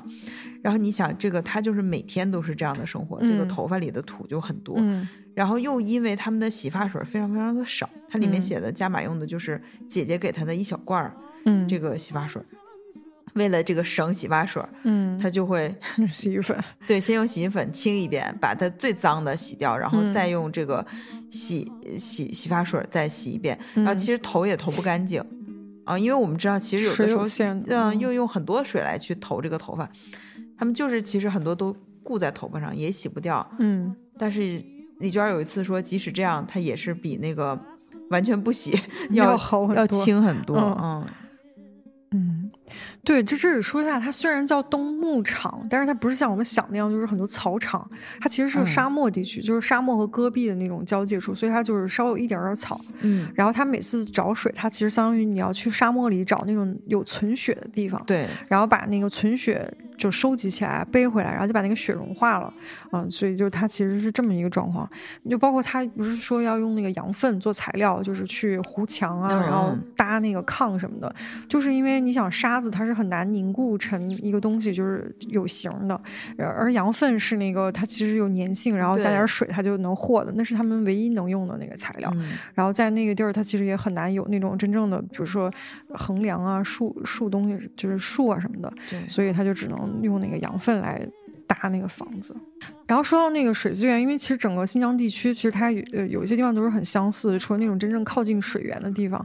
嗯，它大部分的那个水就是都是像我们去那个吐鲁番，吐鲁番小的时候咱们课本上其实有讲过当地当地人的那个生存智慧，就他们建了那种有一种叫坎儿井的一个东西，它是怎么回事呢？就是因为当地用水都是来自天山的，就是从天山往下引，然后其实天山的雪水是还蛮丰富的，就很丰沛的。但是它就留下来那个河流很容易干涸，就是因为当地的那个就蒸发量太大了，嗯，所以那个水呢还没有等流到城市，它就已经蒸发干了。然后坎儿井是怎么回事？就是如果水流地上的时候，它容易被蒸发，他们就相当于修了一条暗渠，哦，就在地上就是给它给给它挖了一个就是走水的那个管儿一样的，但是就是人挖的，嗯，然后呢，它就是让那个水能流着通过地下，这样蒸发量不就小了嘛，嗯，然后一路流到有村庄的地方。然后之所以是坎儿井，就是因为它就是相当于是给那个水修了一个台阶儿，嗯，就流到这儿，然后往下一个流到这儿，然后它在每一个那个台阶那个位置，相当于修了一个储水池。嗯，就这样的话，就是那个那个位置的人，他就可以在这个储水池的附近建立他们自己的聚集地。嗯，然后这样的话，就是它，所以它整个那个坎儿井就有暗暗道，就是流水的，然后有明渠，就是这个地方水会稍微露出来一点，然后形成一个蓄蓄水池，然后这附近就可以住人。嗯，然后它大概是有点是这种的，还有那个深井，就是能把水从底下打上去，然后周围的人也可以用的。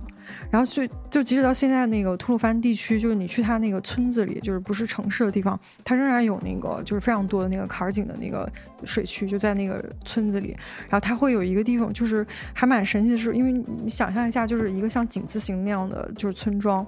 然后它那个水相当于是要四通八达的流嘛，嗯嗯，所以它就会在有一些特殊的位置设置一些动力装置，就是围绕那儿，然后让那个水可以四面八方的流，然后流动起来。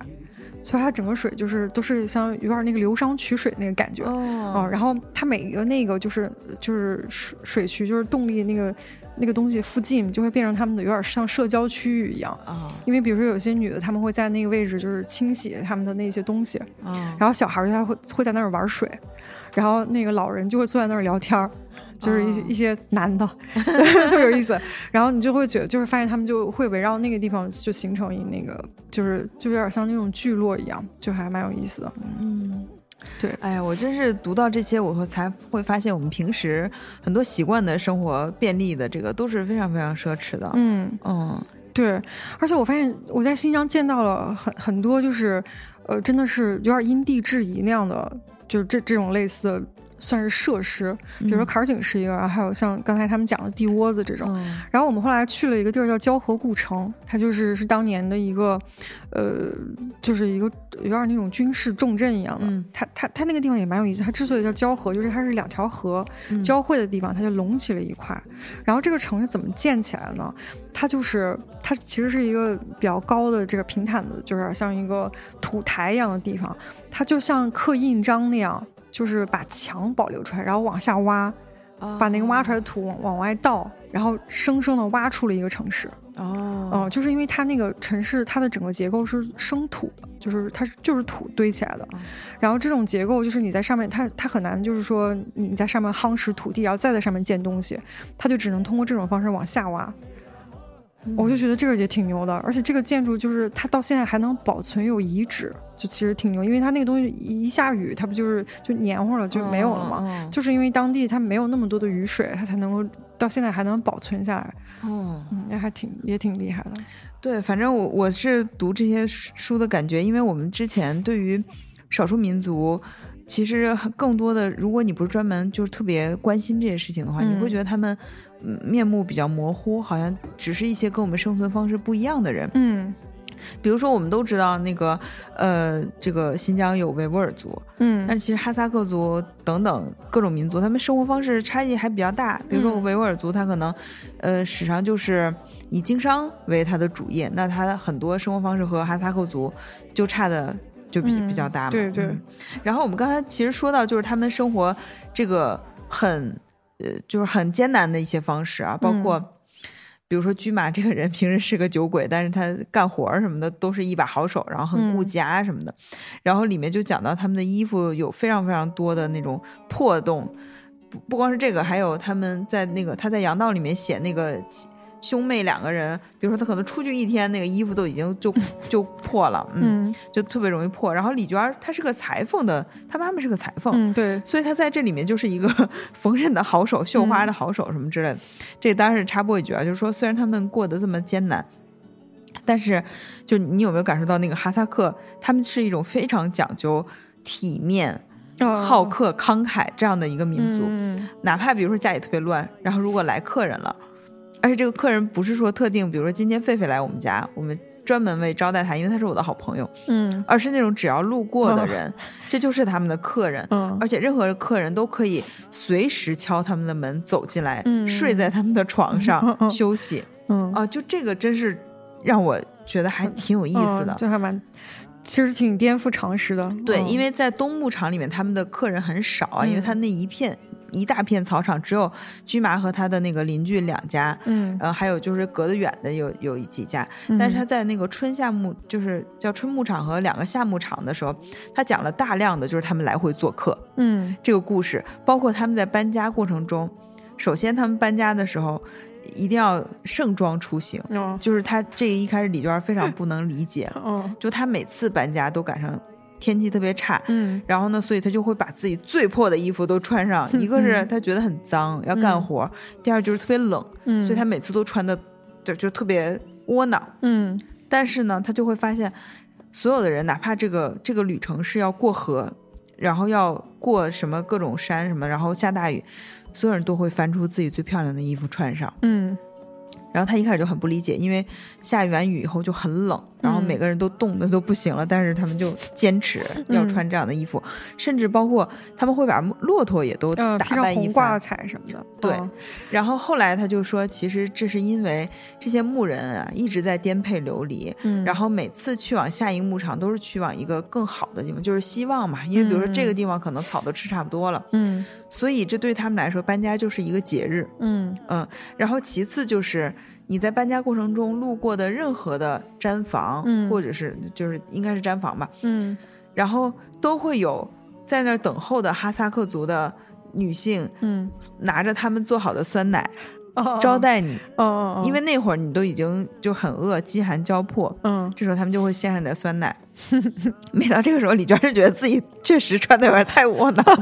就很拿不出手。她就知道为什么大家都那样盛装，嗯，因为对他们来说这就是个节日，嗯，这并不是只是一个简单的搬家。嗯，然后在东牧场里也是这样的。然后他们虽然平时可能吃的就比较。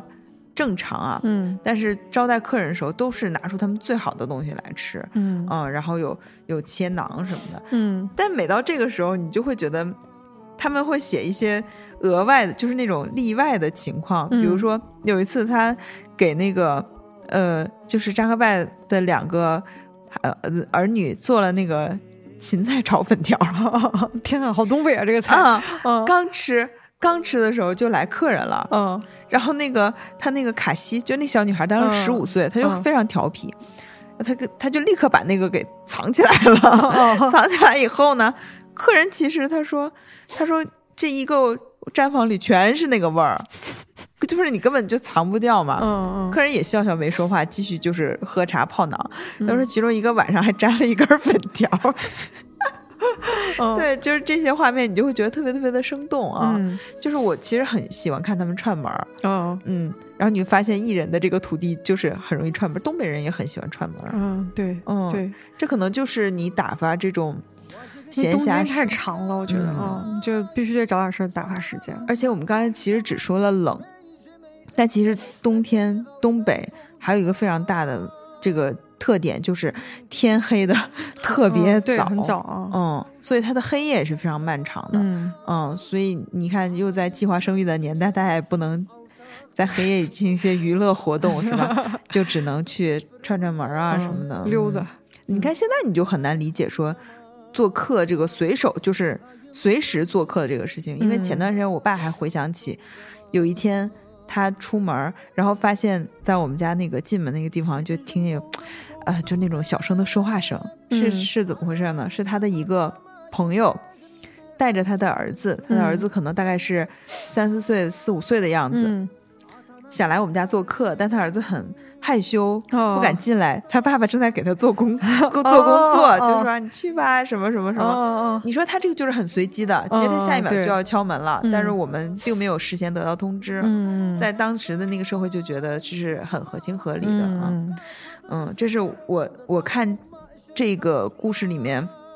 可能除了那个吃肉以外，就觉得很开心的就是这个做客。做客啊，对。啊，说到这个做客，就是我们当时到那个就有一个边境村叫白哈巴，就是也是当时我们就是徒步的最后一段路。然后那个在那个白哈巴村的时候，呃，它那个附近就是相当于是呃中国跟哈萨克斯坦交界的一个小村。然后它那儿就有一个景点，就是那个中哈边境大峡谷。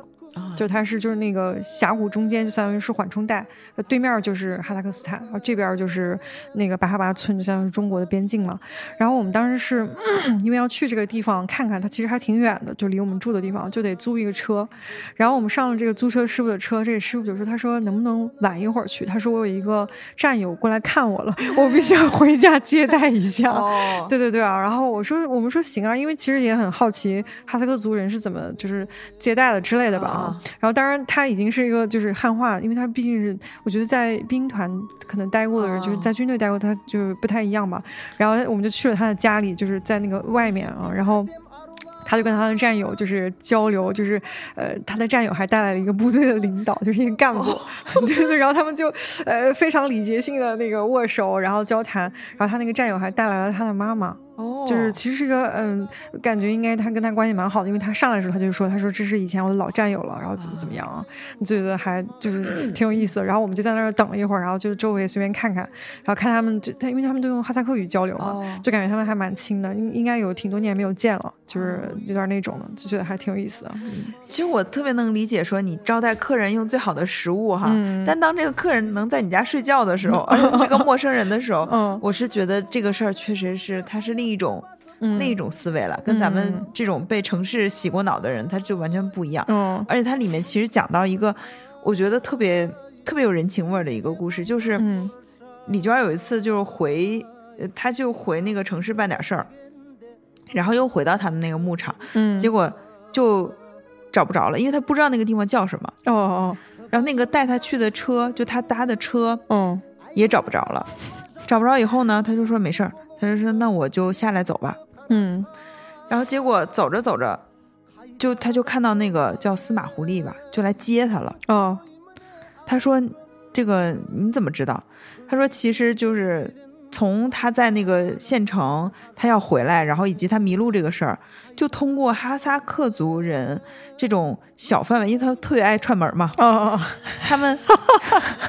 然后以及他们就是牧羊的每一个人遇到下一个牧羊人都会把这个信息传出去，哦就是六分法有点那种，就是对，有六个人就知道，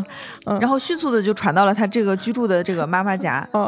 然后他们就兵分三路过出来迎他了，结果就把他给找到了。哦哦哦，这还挺逗的。对，他就讲了好多他们这种用这个人传人的方式去交流信息的一种最原始，但是就没有我们想的效率那么低的一些故事。嗯嗯，这还挺神奇的。对，说到这儿，就是我我当时从西安回来之后，我的一个朋友给我讲了一个他以前经历的过经历的事儿，就他就讲说那个之前他们的那个也是有点那种呃，就是地道的那种小团，嗯，然后他们当时就是可能就是也是在那个，但他没有讲具体是哪儿哈，就是也是在当地遇到一个小孩儿，那个小孩就在路边玩儿，然后这几个大人就是跟着他就一起玩儿，就玩沙包什么的，就大家玩的很开心，然后那个小孩就说说那个呃，要不你们来我们家吃饭吧，嗯，哦，然后这几个大人就觉得。呃，很新奇嘛，就说好啊好啊，然后那小，然后那个小孩说，那明天我们就这个时间在这儿见。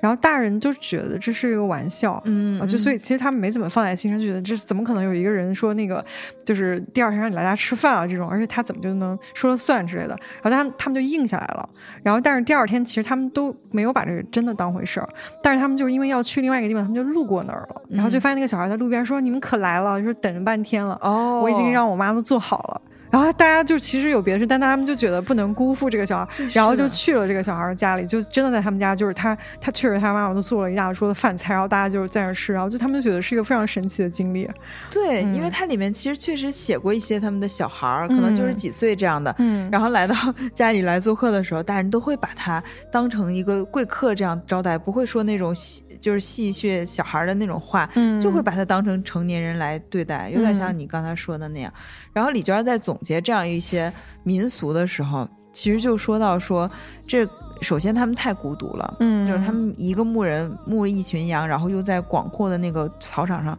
很难遇到一个人，所以这个就是他们抵御孤独的一种方式，嗯。嗯，而且他这个就是。怎么说呢？我觉得有有人的地方才能有希望嘛。嗯嗯，所以这也是我我刚才说到那个传话这段，其实我脑子里突然想到一个，不知道，哎，又要被我们的这个评论说什么也不知道还说什么。但是这确实是我记得当时有一种语言，它很繁琐，嗯，它很复杂，两个人说话要说很长时间才能交流非常有限的一些信息，嗯，但其实他在交流这个过程中是蕴含了一些，呃，就是他们祖辈的一些信息的，他们是在交流这个东西，哦，并不是说简单的我今天跟你说吃饭什么的，哦，他们的文化其实是这样传递下去的。哦，然后如果有人听到这知道我说的是什么，请快留留言言，呃，对，嗯。这是一个小插曲啊，嗯。嗯，然后而且他讲到他们的这些年轻人，嗯。就是每个人都很热衷于做客，嗯。然后比如说一家有那种，比如说分家或者是什么结婚什么这样的嗯大事儿的时候，年轻人就要过去，就是有舞会，嗯哦啊这个脱衣我觉得呃，对，嗯这个就很开心。然后比如说嗯你。白天就是大人的一些应酬啊，然后把事儿都办完了。晚上他们是整夜的舞会，嗯嗯，然后他们哈萨克人，嗯、做客有一个特别让人又觉得挺有意思的一个。刚才我们不说，就是主人会慷慨的接接待客人嘛？嗯客人上门，如果主人家正好在干活，客人会立刻无缝的投入到这个劳动之中。嗯然后每个人，就哪怕他在自己家干活，都是拖沓什么的，他在嗯客人呃就主人家做客都是不惜力的。嗯嗯这个我觉得也挺有意思，就是好像、嗯就真的彼此都不把自己当外人的那个感觉啊。对，然后里面说到那个，我们刚才其实在这个背景音乐里，大家也隐约能听到一些舞曲，嗯。就是嗯，我看看，我们找一个吧。嗯，你能找到，比如说类似那种什么黑走马的音乐，对对对，嗯。我觉得第二个好像就是。这个就是可能哈萨克族人的那个第一曲，嗯。对，它里面就是说那个年轻人啊，嗯就是他们就说哈萨克族人非常喜欢音乐，嗯家里只要有录音机就那个就不停，然后嗯会说彼此借磁带啊什么的。嗯嗯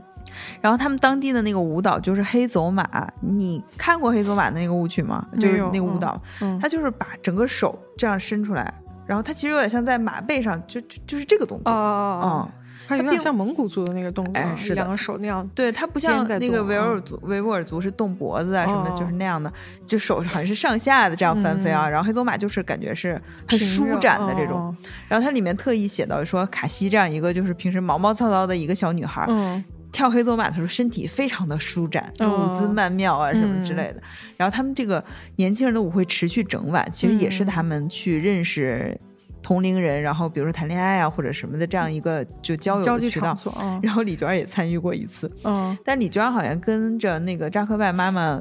嗯，他们转场的时候已经是，呃，是将近三十左右吧，就是嗯。三十上下的年纪。嗯那些年轻女孩都是可能十五六岁，嗯就是差了一半的年纪嘛。她就觉得太累了，而且她很难融入到这种哈萨克族人，比如说有小伙子对她有很有热情，邀请她跳舞，嗯，那她又就有点不好意思，嗯，因为他其实作为一个汉族人，比如说他在这儿写作啊，嗯。然后拿着相机，嗯。这些少数民族对他很感兴趣的，嗯就是早传遍了，这有一个汉族人啊，嗯。所以都想来看看他。嗯。而且你说就是审美这个东西，比如说你看惯了这种浓眉大眼、这个这个高鼻深目的这种同族人，然后你又嗯。来一个就是面目清秀的一个汉族人戴着眼镜，你就会觉得是另一种美嘛。所以就嗯。真的有小伙子就还对他挺感兴趣的。嗯这个时候他就觉得不好，他就受不了那种议论啦，就是彼此就是女孩之间那种那种推推搡搡，他就说太困了，下次还是不要来了。嗯而且他们这些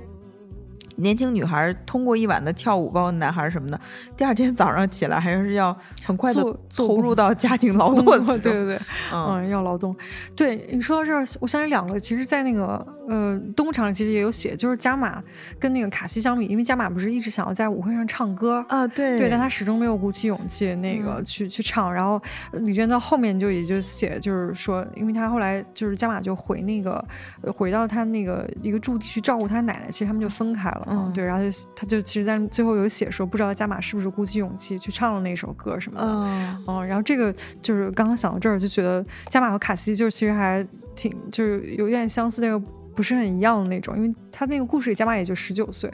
好像是啊，对对。对，卡西就是那种特别外向的姑娘，是的哦。然后，而且它里面不是写卡西后来就去上学了嘛，嗯，也是卡西不断争取，就是我就是非常想去想去的那个结果。其实说到这儿，我觉得可以简单的先说一下这些人吧，就是在这个故事里面出现的这些人。其实那个李娟有写过一段，是他去参加那个脱衣，就是他们当地的舞会的时候，他那个时候其实心里有是有一个倾慕的男孩子的，哦哦，对对对。然后，但是那个这个男孩子一开始就是他刚去的时候，这个男孩就被别人叫走了，嗯。然后他那一段就描写他在舞会上非常落寞，就是非常就心里念着这个年轻人，然后等着他，又不愿意走，然后但是又觉得留下来好没意思。就写那个心情写的特别细腻，就特别真实。然后最后他终于等到午夜，就可能快一两点的时候，这个男孩终于又回来了，跟着他伙伴们。然后他们俩就，然后他就坐在他的身边，假装自己毫不在意这个男的。然后但心里已经小乱了。他就描写那一段，我觉得特别那个特别好。然后尤其他中间，就他在讲他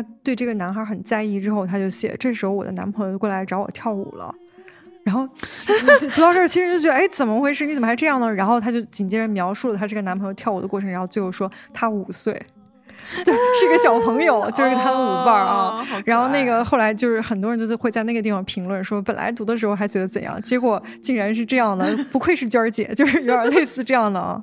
对我们刚才说到这些年轻人，刚才说到那个。在东牧场里，他的那个主要伙伴是加玛，加玛就是真的陪伴了他很多。其实看两个女孩子这种惺惺相惜的感觉，嗯，而且他和加玛差的年龄不是特别大，嗯，差了十十岁左右，嗯，然后加玛又是一个感觉心思非常细腻的一个女孩，她一直想重回学校读书，嗯，但是因为她下面有弟弟，上面有姐姐，她姐姐就是他们家类似于就是脑子最聪明的那种人吧，又画画很好什么的，所以。可怜的加玛只能就是让出自己的学习机会。对，其实这段看的挺心酸的。是的，嗯，然后但是有一段就是，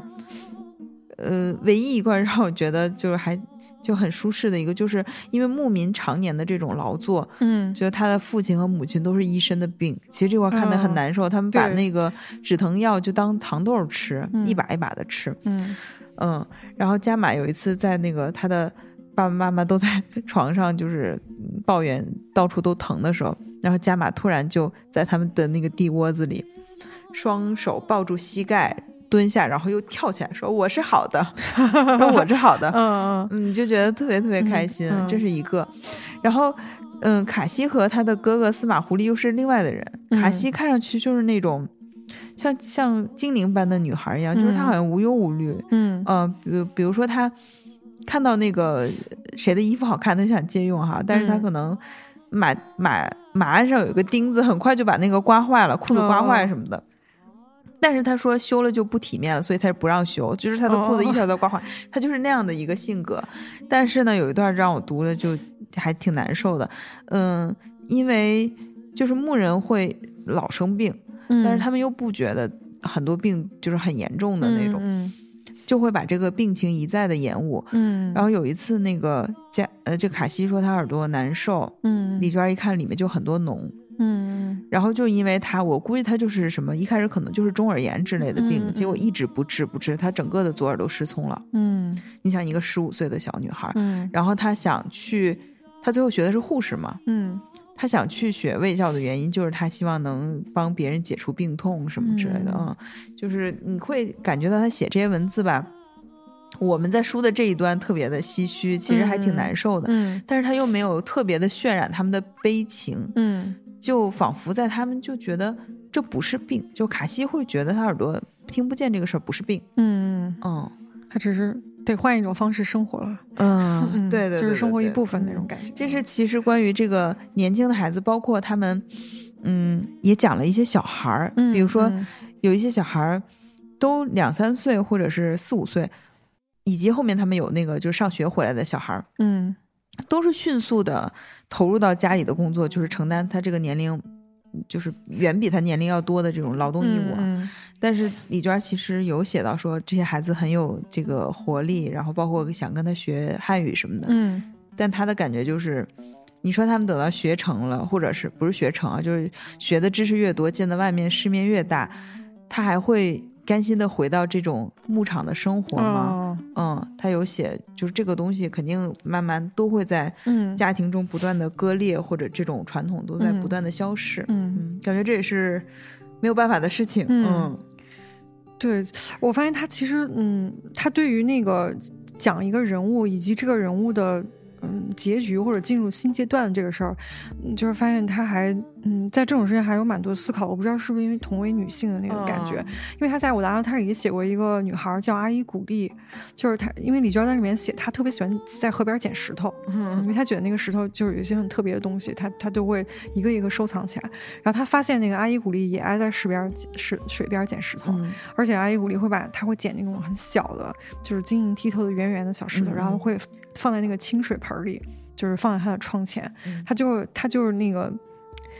就是他在那个故事里面写的，就是他们两个好像是遥遥相望的两个惺惺相惜的人一样。然后他还讲他去那个阿姨古丽的家，发现他家非常整洁。然后就是他在感慨，就他在在他的描述里，阿姨古丽其实是一个。嗯，就有点跟周围没有那么融入，或者说挺特别的一个姑娘。然后，但是最后这个姑娘还是就是跟当地其他姑娘一样，就嫁人了。嗯嗯嗯。然后他就写她那个描写她远看她离开的时候那个场景，因为他们其实并没有那么亲密嘛，只是遥遥遥相望这样。然后其实那那里面还带一点唏嘘的那种，嗯，就是读的有一种就是。嗯，即使是那样的一个姑娘，她最后还是选择了就是普通的嫁人嘛，就是留在那个当地，成为一个家庭就是劳动力那样的一个状态，就是那种描写，就是有点唏嘘的那种。然后，但是她最后的收尾是，嗯，不知道她把那些石头带走了没有，能给我就好了，就 是就是，但都会带一个那样的幽默的尾巴，就觉得很有意思啊。呃，正好我们再说说里面的这些故事啊，就是他在那个阳道里面其实讲了一个姑娘叫苏护拉传奇，这是这一篇的。标题，嗯，苏胡拉是谁呢？他是卡西的同学，哦，嗯，他他们就是这个呃牧场，在春牧场里面，他们有三个女孩，就是卡西、苏胡拉还有加兹曼玉，他们三个是最好的朋友，嗯，经常一块玩。然后其中呢，这个苏胡拉长得非常的美丽，嗯。嗯，就是所有人都说她，就是她就觉得她特别特别美丽，嗯。嗯，而且就跟卡西那种粗糙的。不修边幅的就不一样，他就是好像是在山间的这种精灵的感觉。嗯，但是呢，卡西对他的评价不高，就说那个，因为他去年的这个时候，这个苏胡拉偷拿了家里的四万块钱，和一个男孩私奔了。哦，两个人在乌鲁木齐待了大半年，直到今年春天才被他的哥哥找回家。嗯，然后说还因为这个事儿，苏胡拉八十多岁的妈妈给气病了，很快去世。哦，嗯，然后就嗯，反正李娟对于这个她很喜欢卡西，但是她对于卡西讲述这个事，其实她是有一些厌恶的，就是因为她觉得就是那么美好的一个姑娘，就是其实这样的恶意去评论她怎么样的啊？然后后来他又展开写，其实发现苏胡拉就是当地的一个传奇哦，就是她太美了，嗯，所以。其实到每个地方都流传着苏胡拉的一些故事，嗯，然后他也是会说汉语的，嗯。啊，他当年去到那个县里去学电脑，呃，就是计算机，哦哦，呃，他其实是还有会前卫的一个人，哎，还会给李娟看他在那个电脑班上的同学的合影啊什么的，嗯，然后呢，你刚才听到他的妈妈八十多岁，这个其实不太。就是感觉不太正常啊，因为她才是个十几岁小姑娘。嗯，其实她就是哈萨克族的那个习俗，长长子长女可能会被送给爷爷奶奶。哦，她就是被送出去的那个孩子。哦，然后她跟着她的爷爷奶奶，就是她后来的爸爸妈妈，嗯，一块儿在这游牧，过着这种。其实它里面讲过很多这种游牧生活，这些少女的青春就消耗在这种。牧场上了，对，日复一日的这个枯燥之中，嗯，然后苏霍拉这么一个美丽的姑娘，她是这样，但是事实上她的亲生父母早都已经在城里安居，就是定定居了，嗯，所以她也会给呃李娟说起，就是她真正的爸爸妈妈的这个照片啊什么，给她看那个他们几口人的那个照片，嗯，所以你看，就是她是一个，你怎么说呢？这个姑娘，嗯嗯，而且好像只有只有在这种文化里面，就是我觉得我们国家这个哈萨克族人，他还是在一种原始的生活和在现代生活夹夹缝中的一个生活方式。嗯，现代生活不断的去冲击他原原来的这个传统生活方式，那么就不断的会产生像苏呼拉这样的，可能他的心和他所在的处境。不断产生矛盾的这样的一些年轻人，嗯，其实看上去心里是会挺难受的，嗯，对。你看这样一个美丽的姑娘，如果给她换了一个环境，给她一些机会，她完全就是一个热依扎，对吧？嗯，对，对。说到这，我想起就是，呃，我以前对，因为就是。经常有很多人，他去那种，比如说像西藏啊，像新疆这种，就是有一些本土，就是本地文化或者本地民族的地方，他就是会对于，比如说当地的人很淳朴，然后他们生活很幸福，就是哎，他们都特别热诚，然后就是他会对那个东西，就是嗯，他会带着一些滤镜回来，他会觉得他们都过得特别幸福。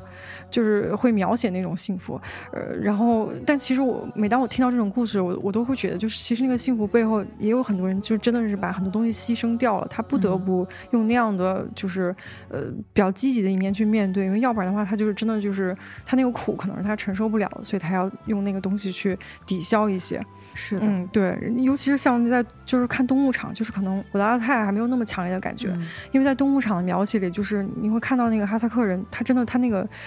就是他们的那种文化真的是太苦了，就是尤其是他其中前面有一段，就是说那个政府已经是，呃，有一段说就是可能再过两年，顶多两年就再也看不到这种搬家游牧的情境了，就是说，呃。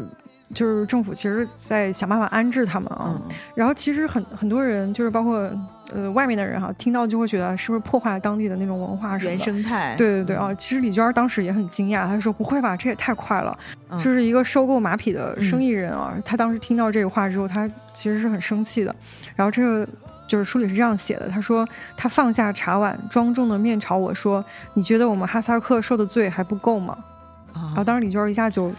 就就愣住了，他就没有再说话。嗯，对，其实我看完这些书，我会会觉得，就是咱们这种碌碌无为的城市生活，可能是人类能达到的 最幸福的这个标准。对，因为对他们来说，那个真的就是跟天抗争之后，他们才是得到现在的这种状态。嗯，就我觉得，就是那那并不是一个说我我真的心甘情愿乐在其中的那样的一个状态。嗯嗯，然后我们就着这个苏呼拉的这个故事，就正好聊了。这个看东牧场让我觉得一个一个新知吧，就是这个他们会把长子长女送给这个自己的父母。我第一次看的时候，其实就还挺不能理解的。嗯，然后在东牧场里，他其实只是说了有这样一个传统。嗯在阳道里，你就会发现就有像苏护拉这样是被被赠送的。嗯，然后也有呢，呃，就是扎克拜妈妈。的一个孩子也是送给他的公公作为小儿子，嗯，他是怎么招待他这个呃小儿子的？就是见面也特别亲，不断的 给他夹吃的什么的。这其实是他大儿子嘛，嗯。然后还有就是那个自己的孩子即将就是已经被送给公公婆婆的一个母亲，就是叫他里面叫小母亲，这样他其实写了这个这几组人嘛，就让这个呃传统你你的感触是更深的，就是你可能更了解这个，嗯。其实说真的啊，就是在呃，其实春牧场那里面，你可能只是感觉到这是一种习俗，嗯，还是有一点不能理解。包括他写那个小母亲身体不太好，就因为他家里已经是相当于转农业了，就开始耕地了。结果因为嫁了一个牧民，又到山中来转场。嗯，然后他刚生完孩子，孩子还在那个摇篮里面，然后他就要带着孩子一块转场，相当于坐月子，就也要在马背上，然后。呃，受到风吹雨淋什么的，嗯，包括中间有一段就是这个孩子要吃奶，他就把那个摇篮放在地上，然后他整个人就伏伏在那个摇篮上面，趴在摇篮上面，然后给这个孩子喂奶，就种种这些吧。呃，你当时还觉得啊，我好像 就是接受不了，嗯，但是你到东牧场看完以后，你就又。有点理解这个习俗的目的，其实就是给年迈的父母补充一个壮劳力。嗯，因为他们在这种恶劣的生存状态下，劳动力的折损实在是太严重了，太费人了。嗯，对，就是你只有用这种方式，就是最大的回馈到。回馈掉你父母把你养大成人，在这种艰难环境中把你养大成人的一种所谓的所谓的恩情吧。嗯嗯，然后你会发现，这个哈萨克的人对于新生命真的是非常非常的热爱。嗯，就他在冬牧场里面写，他们邻居有个小婴儿，然后驹麻的那种爱。嗯嗯嗯，对，大家都逗他玩那个。对，包括。包括邻居家的几个孩子们回来，对他的这个小妹妹都非常非常的喜喜欢。其实他们，他们都是小学生，小学生正是讨厌小小孩子的这个年纪吧？啊，对。即使我理解哈萨克，让我把孩子送给老人，我还是我觉得我做不到。嗯。哎，我其实有个好奇，就是他怎么称呼自己的亲爸亲妈呢？叫哥。应该是就是哥哥和嫂子吧，哦，对吧？因为他他自己会知道自己是呃知道，他们知道的并不隐瞒这个事情啊，他们都是知道的啊。对，嗯，然后刚才我们说到这个呃生命对于婴儿的这个喜悦啊，然后里面其实我觉得有几个还是在杨道出版以后大家都在讨论的一些场景，其中一个就是他在序言里面其实也写到了，嗯。嗯，就是他们在搬家的时候，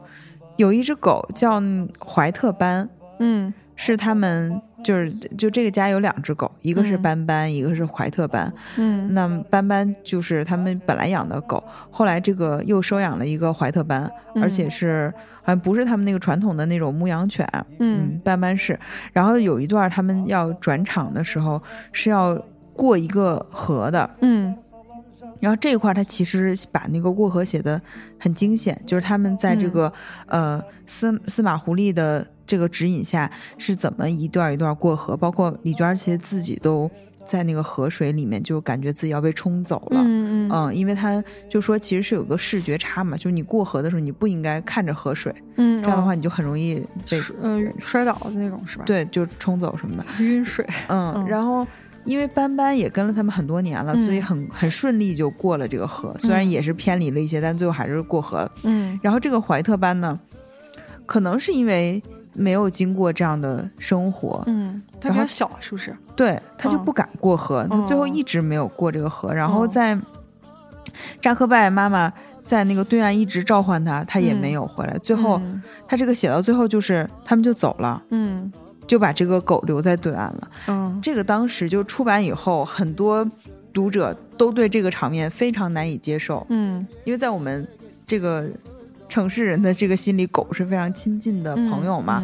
嗯，包括你看很多农村都就是把狗看的，反正就是伙伴这种感觉。然后在军队里，其实军队或者警察的那个队伍里面，狗就是他们的战友。嗯嗯。然后，但是在这种情况下，他就被抛弃了。嗯嗯。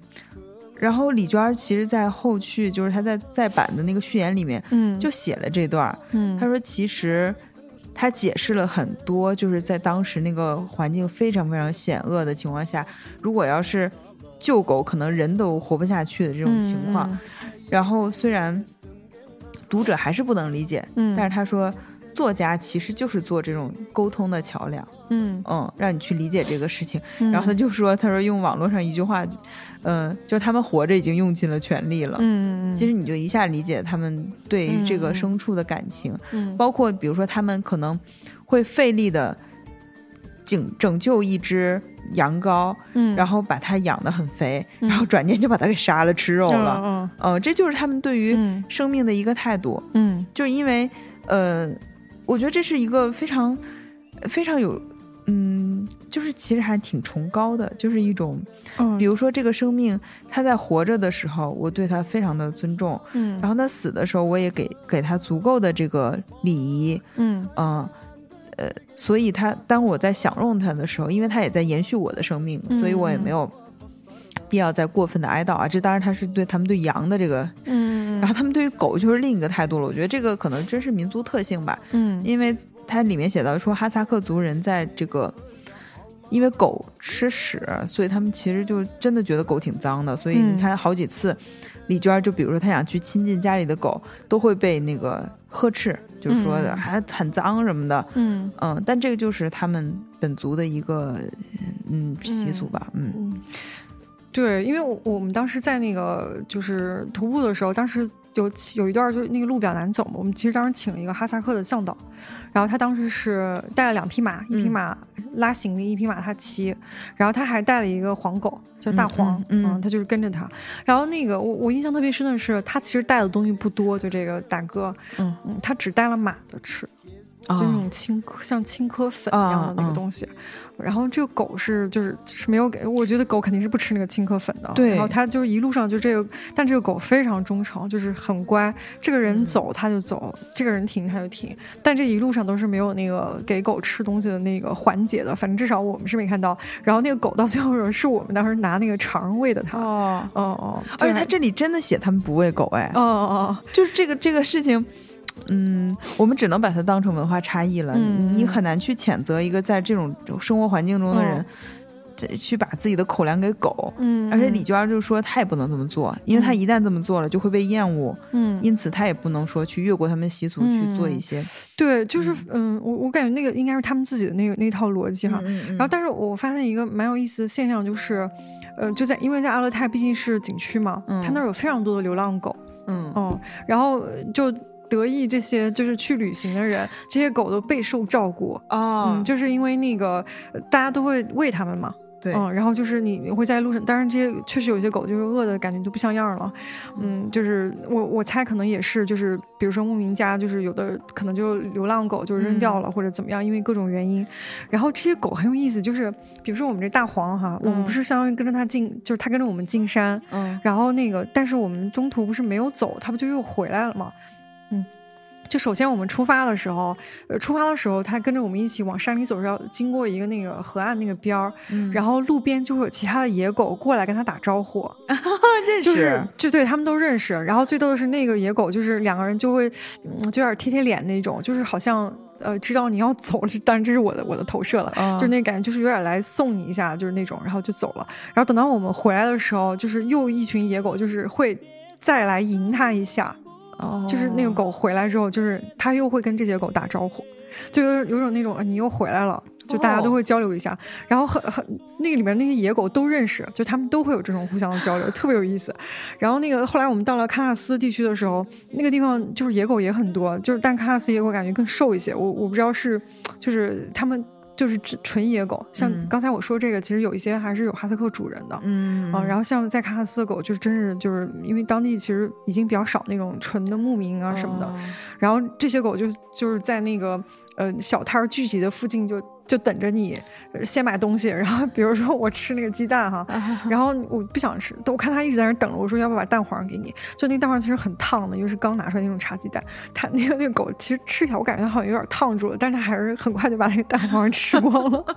就还很有意思。然后而且那个他们说还有一个，但这个我没碰到，就是说我们当时有个路程不是从小呃从禾木。村去那个小黑湖，然后从小黑湖下到喀纳斯景区，它大概是这样的一个两天的行程。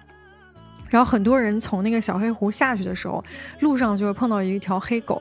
就很多小红书的人都拍到了它。就这个黑狗呢，就是一路给他们带路，哦，就陪着他们走，它也没有主人，然后你只要给它吃的就行，哦，然后它会一路护送你到那个喀纳斯村子，它在到处去溜达。首先你不知道这些狗到底去哪儿来的哈，就但是你就说当地那个。嗯，就是他们其实也找到他们自己的生存方式了，就有点那那种感觉的。然后在喀纳斯地区，猫也很多，嗯，就野猫什么的。呃，然后那个听起来生活生存环境很恶劣呀，又不像咱们城市有那种喂猫的人。嗯，但是他就是靠着这个，呃，一个是也确实有一些当地的人，就是会冬天也在那儿嘛，就是村民。然后再就是日就是旅游黄金期的时候，其实景区的人对他们还是蛮不错的。像那个小猫，当时我就说。就就拍拍手，他就跟过来了，然后一直跟我们在那个就是宾馆里住了一晚上。哦，真的，对，就是还挺。但是但是猫不用担心，猫可以吃鸟。对，它还是 食物比较充充足的。然后当时我们就是在那个招惹那个猫的过程当中，就有一个狗过来想要跟那个猫抢吃的。那个狗就是当时我们碰到了一个就在那儿男，那个那个男的就是他说这个狗是跟着主人一起过来，就是旅行来的。但那个主人走的时候就没把它带走，它就在这儿成为了流浪狗。天哪！带那么远，把它就不知道是那个发生了什么，不知道它是走丢了呢，还是怎么的。反正就是那个狗没有被带走，然后，然后那个狗真的就是，就其实我是感觉它相对来说比较可怜的，因为因为我们本来要带走那只猫，就都甚至不管我们了，就去欺负那个狗，就不打它，不让它吃东西，就上去聊骚那种。嗯，哎，反正我我是觉得，我嗯，反正我我在看这个书的过程中啊，我两次觉得特别特别，也不是难过，就是感动，就是那个宰羊的那个过程中，其实他在那个这个是羊道里面写，他宰一个羊，然后呃，这是东牧场写的，他们在宰羊的时候是要给他做巴塔的，嗯，然后这个做巴塔的时候，嗯。他的意思就是通过这个，就是羊的灵魂也是受到了祝福嘛，他也对吧？然后，但是他李娟又写了一句，就写了一段，他说：“那么羊听到了吗？嗯，羊谅解了吗？嗯，他说这是一个被宰杀者看着长大的生命，宰杀他的人曾亲手把他从春牧场的胎盘旁捡起，呃拾起，小心装进准备已久的温暖的毡袋，再小心系在马鞍后带回家。”就是哎呀，就后面有很多就是宰杀他的人怎么放牧啊，然后帮他治病啊，然后就说这些羊都记着吗？宰杀他的人又有什么仇恨和恶意呢？大概生命的事情就是这样，终究各归其途，只要安心就好。嗯，我觉得这段写的特别特别好。嗯，然后他就说他喜欢的一个哈萨克作家叫伊尔伊尔克西，他的文章中提过宰羊之前的一些巴塔，他是这么翻译的。嗯。你不因有罪而死，我们不为挨饿而生。嗯啊，然后我我是觉得你在看这个，呃，李娟整个的过程中，你可能就是要我我们也要放下自己一些城市必养成的那种圣母心哈，你去去尊重这个嗯自然的这些嗯呃规律，或者说我们生存的一些呃手段吧。嗯，然后因为它里面讲到一个就是有有一个故事，就是也是在羊道里的，是那个马。掉到那个沼泽里面，它整个半半片身子都已经扎到沼泽里，然后它和那个呃卡西就想救他，嗯，救完以后呢，救以后发现他根本就没有办法救他，然后他就很着急，他就发现为什么这些人都不着急，这些人还在那个嗯很开心的干嘛干嘛，很不理解。结果等到吃完饭以后，你就会发现那些男子。想尽一切办法把他救出来，把那个马最后就是救出来了。哦，然后他就会觉得哦，原来这个矫情的人是我。哦，你明白吧？就是说，哪怕这个马就陷在这个沼泽里，嗯嗯，其他人并没有表现出哎呀，这个好难过，好难过的那个，但是其实大家都是想办法积极营救。嗯，但是我是觉得，如果要真的这个马救不出来，他们也就会接受这个结局，他们已经尽力了。嗯，所以就是。你看，这就是生存在不同地方的人，他的那种思维模式是这样的。我记得有一段时间，我们可能，我们可能在城市里经常会为互联网远处的那种声音，比如说远处的硝烟落泪啊什么的，然后就弄得自己心神不宁。其实，在牧民心中，他关切的都是最眼前的这些事情。嗯，那当。你这个生命陨落或者怎么样，他其实有自己处置的一种方式。对，因为那个对他们来说就是自然规律的一部分哦。对，而且他们其实也是这些会容易，比如说受到大自然这个规律卷挟的一些人，他们的生命和他和这些马羊是平等的，就是可能他们也是随时随地就会突然消失的这样的。嗯，就。耳耳边响起那个《Circle of Life》的那个 音乐，天呐，我以为你说耳边响起驼铃声呢。没有，嗯，好，那么我们其实今天也花了将近两个小时的时间，嗯，也是这个机缘，就是呃，狒狒老师前往嗯新疆徒步，对，呃，你知道，其实我我一直还就也不知道下次能什么时候能跟你一直一起旅行，我还没有跟你一起旅行过吧。你知道有一次，就是我，我和我先生在度蜜月的时候，因为我们蜜月不是去的西班牙嘛，然后看了很多美术馆，然后有大师的作品。当时我就跟安晴说：“哎呀，我们要是跟杨默一块来就好了，他就可以给我们讲了。”嗯，这样的，嗯，所以，嗯，不过挺好的。就读这个书的过程中，仿佛就跟你经历了那些 有一些倒霉，但是整体还是比较意味深长的徒步吧。嗯。而且其实你。其实读李娟这个，我觉得是那个感触是比我，呃，直接在可能还要更深刻的，因为它其实更深入当地的生活。我是后来我读完之后，我甚至有种感觉，就是我真的应该提前读一读的。嗯，你到那儿，你再看到那些人啊什么的人和事儿，你其实会更理解他们。对，这个这个其实我之前也给你讲了，就是当时我们那个哈萨克族的向导，因为我们其实我们那个徒步没成嘛，嗯，然后他本来那个一开始就是跟我们要收费的时候，他其实就是就是他就是毁约过一次，他本来说好的是一千二。然后，但他后来就是说那个不行，他说你们这个时间更就是。就是虽然是一天去，但我得自己回来，就相当于浪费了我浪费了我一天时间，所以呢，我得多要四百块钱。然后那个当时我们就一开始觉得，那你这毁约，因为一开始就说好的钱。然后那个后来就是就想算了吧，那因为那个大哥还有有一只眼睛是就是是失明的，就能看出来有那种阴翳在里面。然后后来想算了吧，那那就是还是还是就是就给他吧，因为有他更安全一些。然后结果最后我们不是相当于没涂成，就是回来了嘛。嗯。然后我们就觉得，就是本来你说是要耽误你。一天时间，嗯，所以我们给你多了四百块钱，但是现在你并没有耽误这一天时间，我们就觉得那就只给你一千二就可以了。然后，但这个大哥就觉得。他的逻辑就是，我们一开始说好了是这些钱啊，你就不能少这这一笔。然后当时那个，嗯，就是我那个朋友就非常嗯和善的，就跟他讨价还价，意思就是说可不可以不要给。然后我当时就是，其实我听到这个是有点生气的，就我觉得，因为本来没没徒步成，我们就我就已经心里很难受了。然后结果他还在这儿整这个，我就，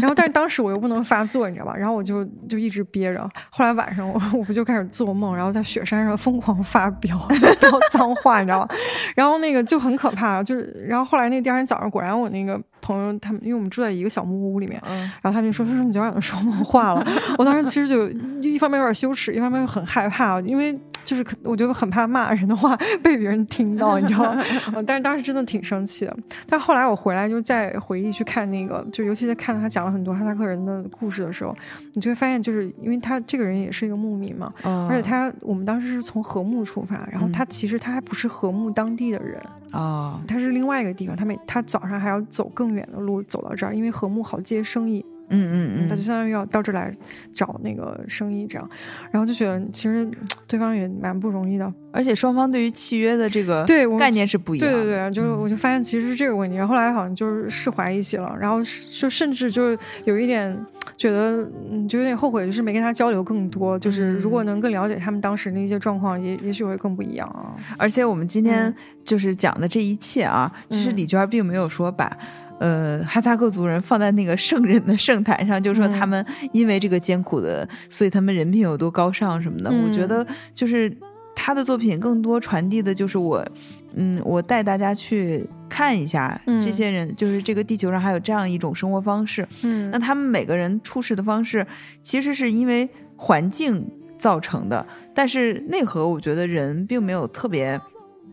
特别根本的不同，你看这个驹马里面也写到他有一些小坏心思什么之类的，啊，然后也会就特别逗，或者是对孩子特别好什么之类的，对，然后也有很多缺点和让人难以容忍的地方。对，包括里面其实有一句话我刚刚忘说了，就是他其实说哈萨克人觉得女儿是家中的客人，所以他要是在女儿在家中的这个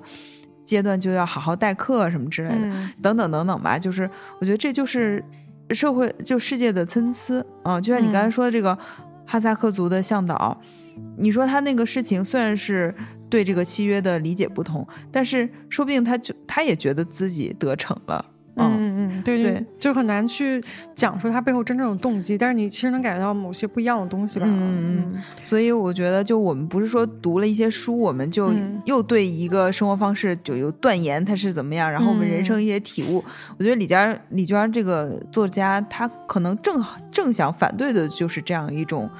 读书的方式。那我们就感受文字中的这种美，然后获得一些对社会的认知。嗯，然后我觉得还是更多的。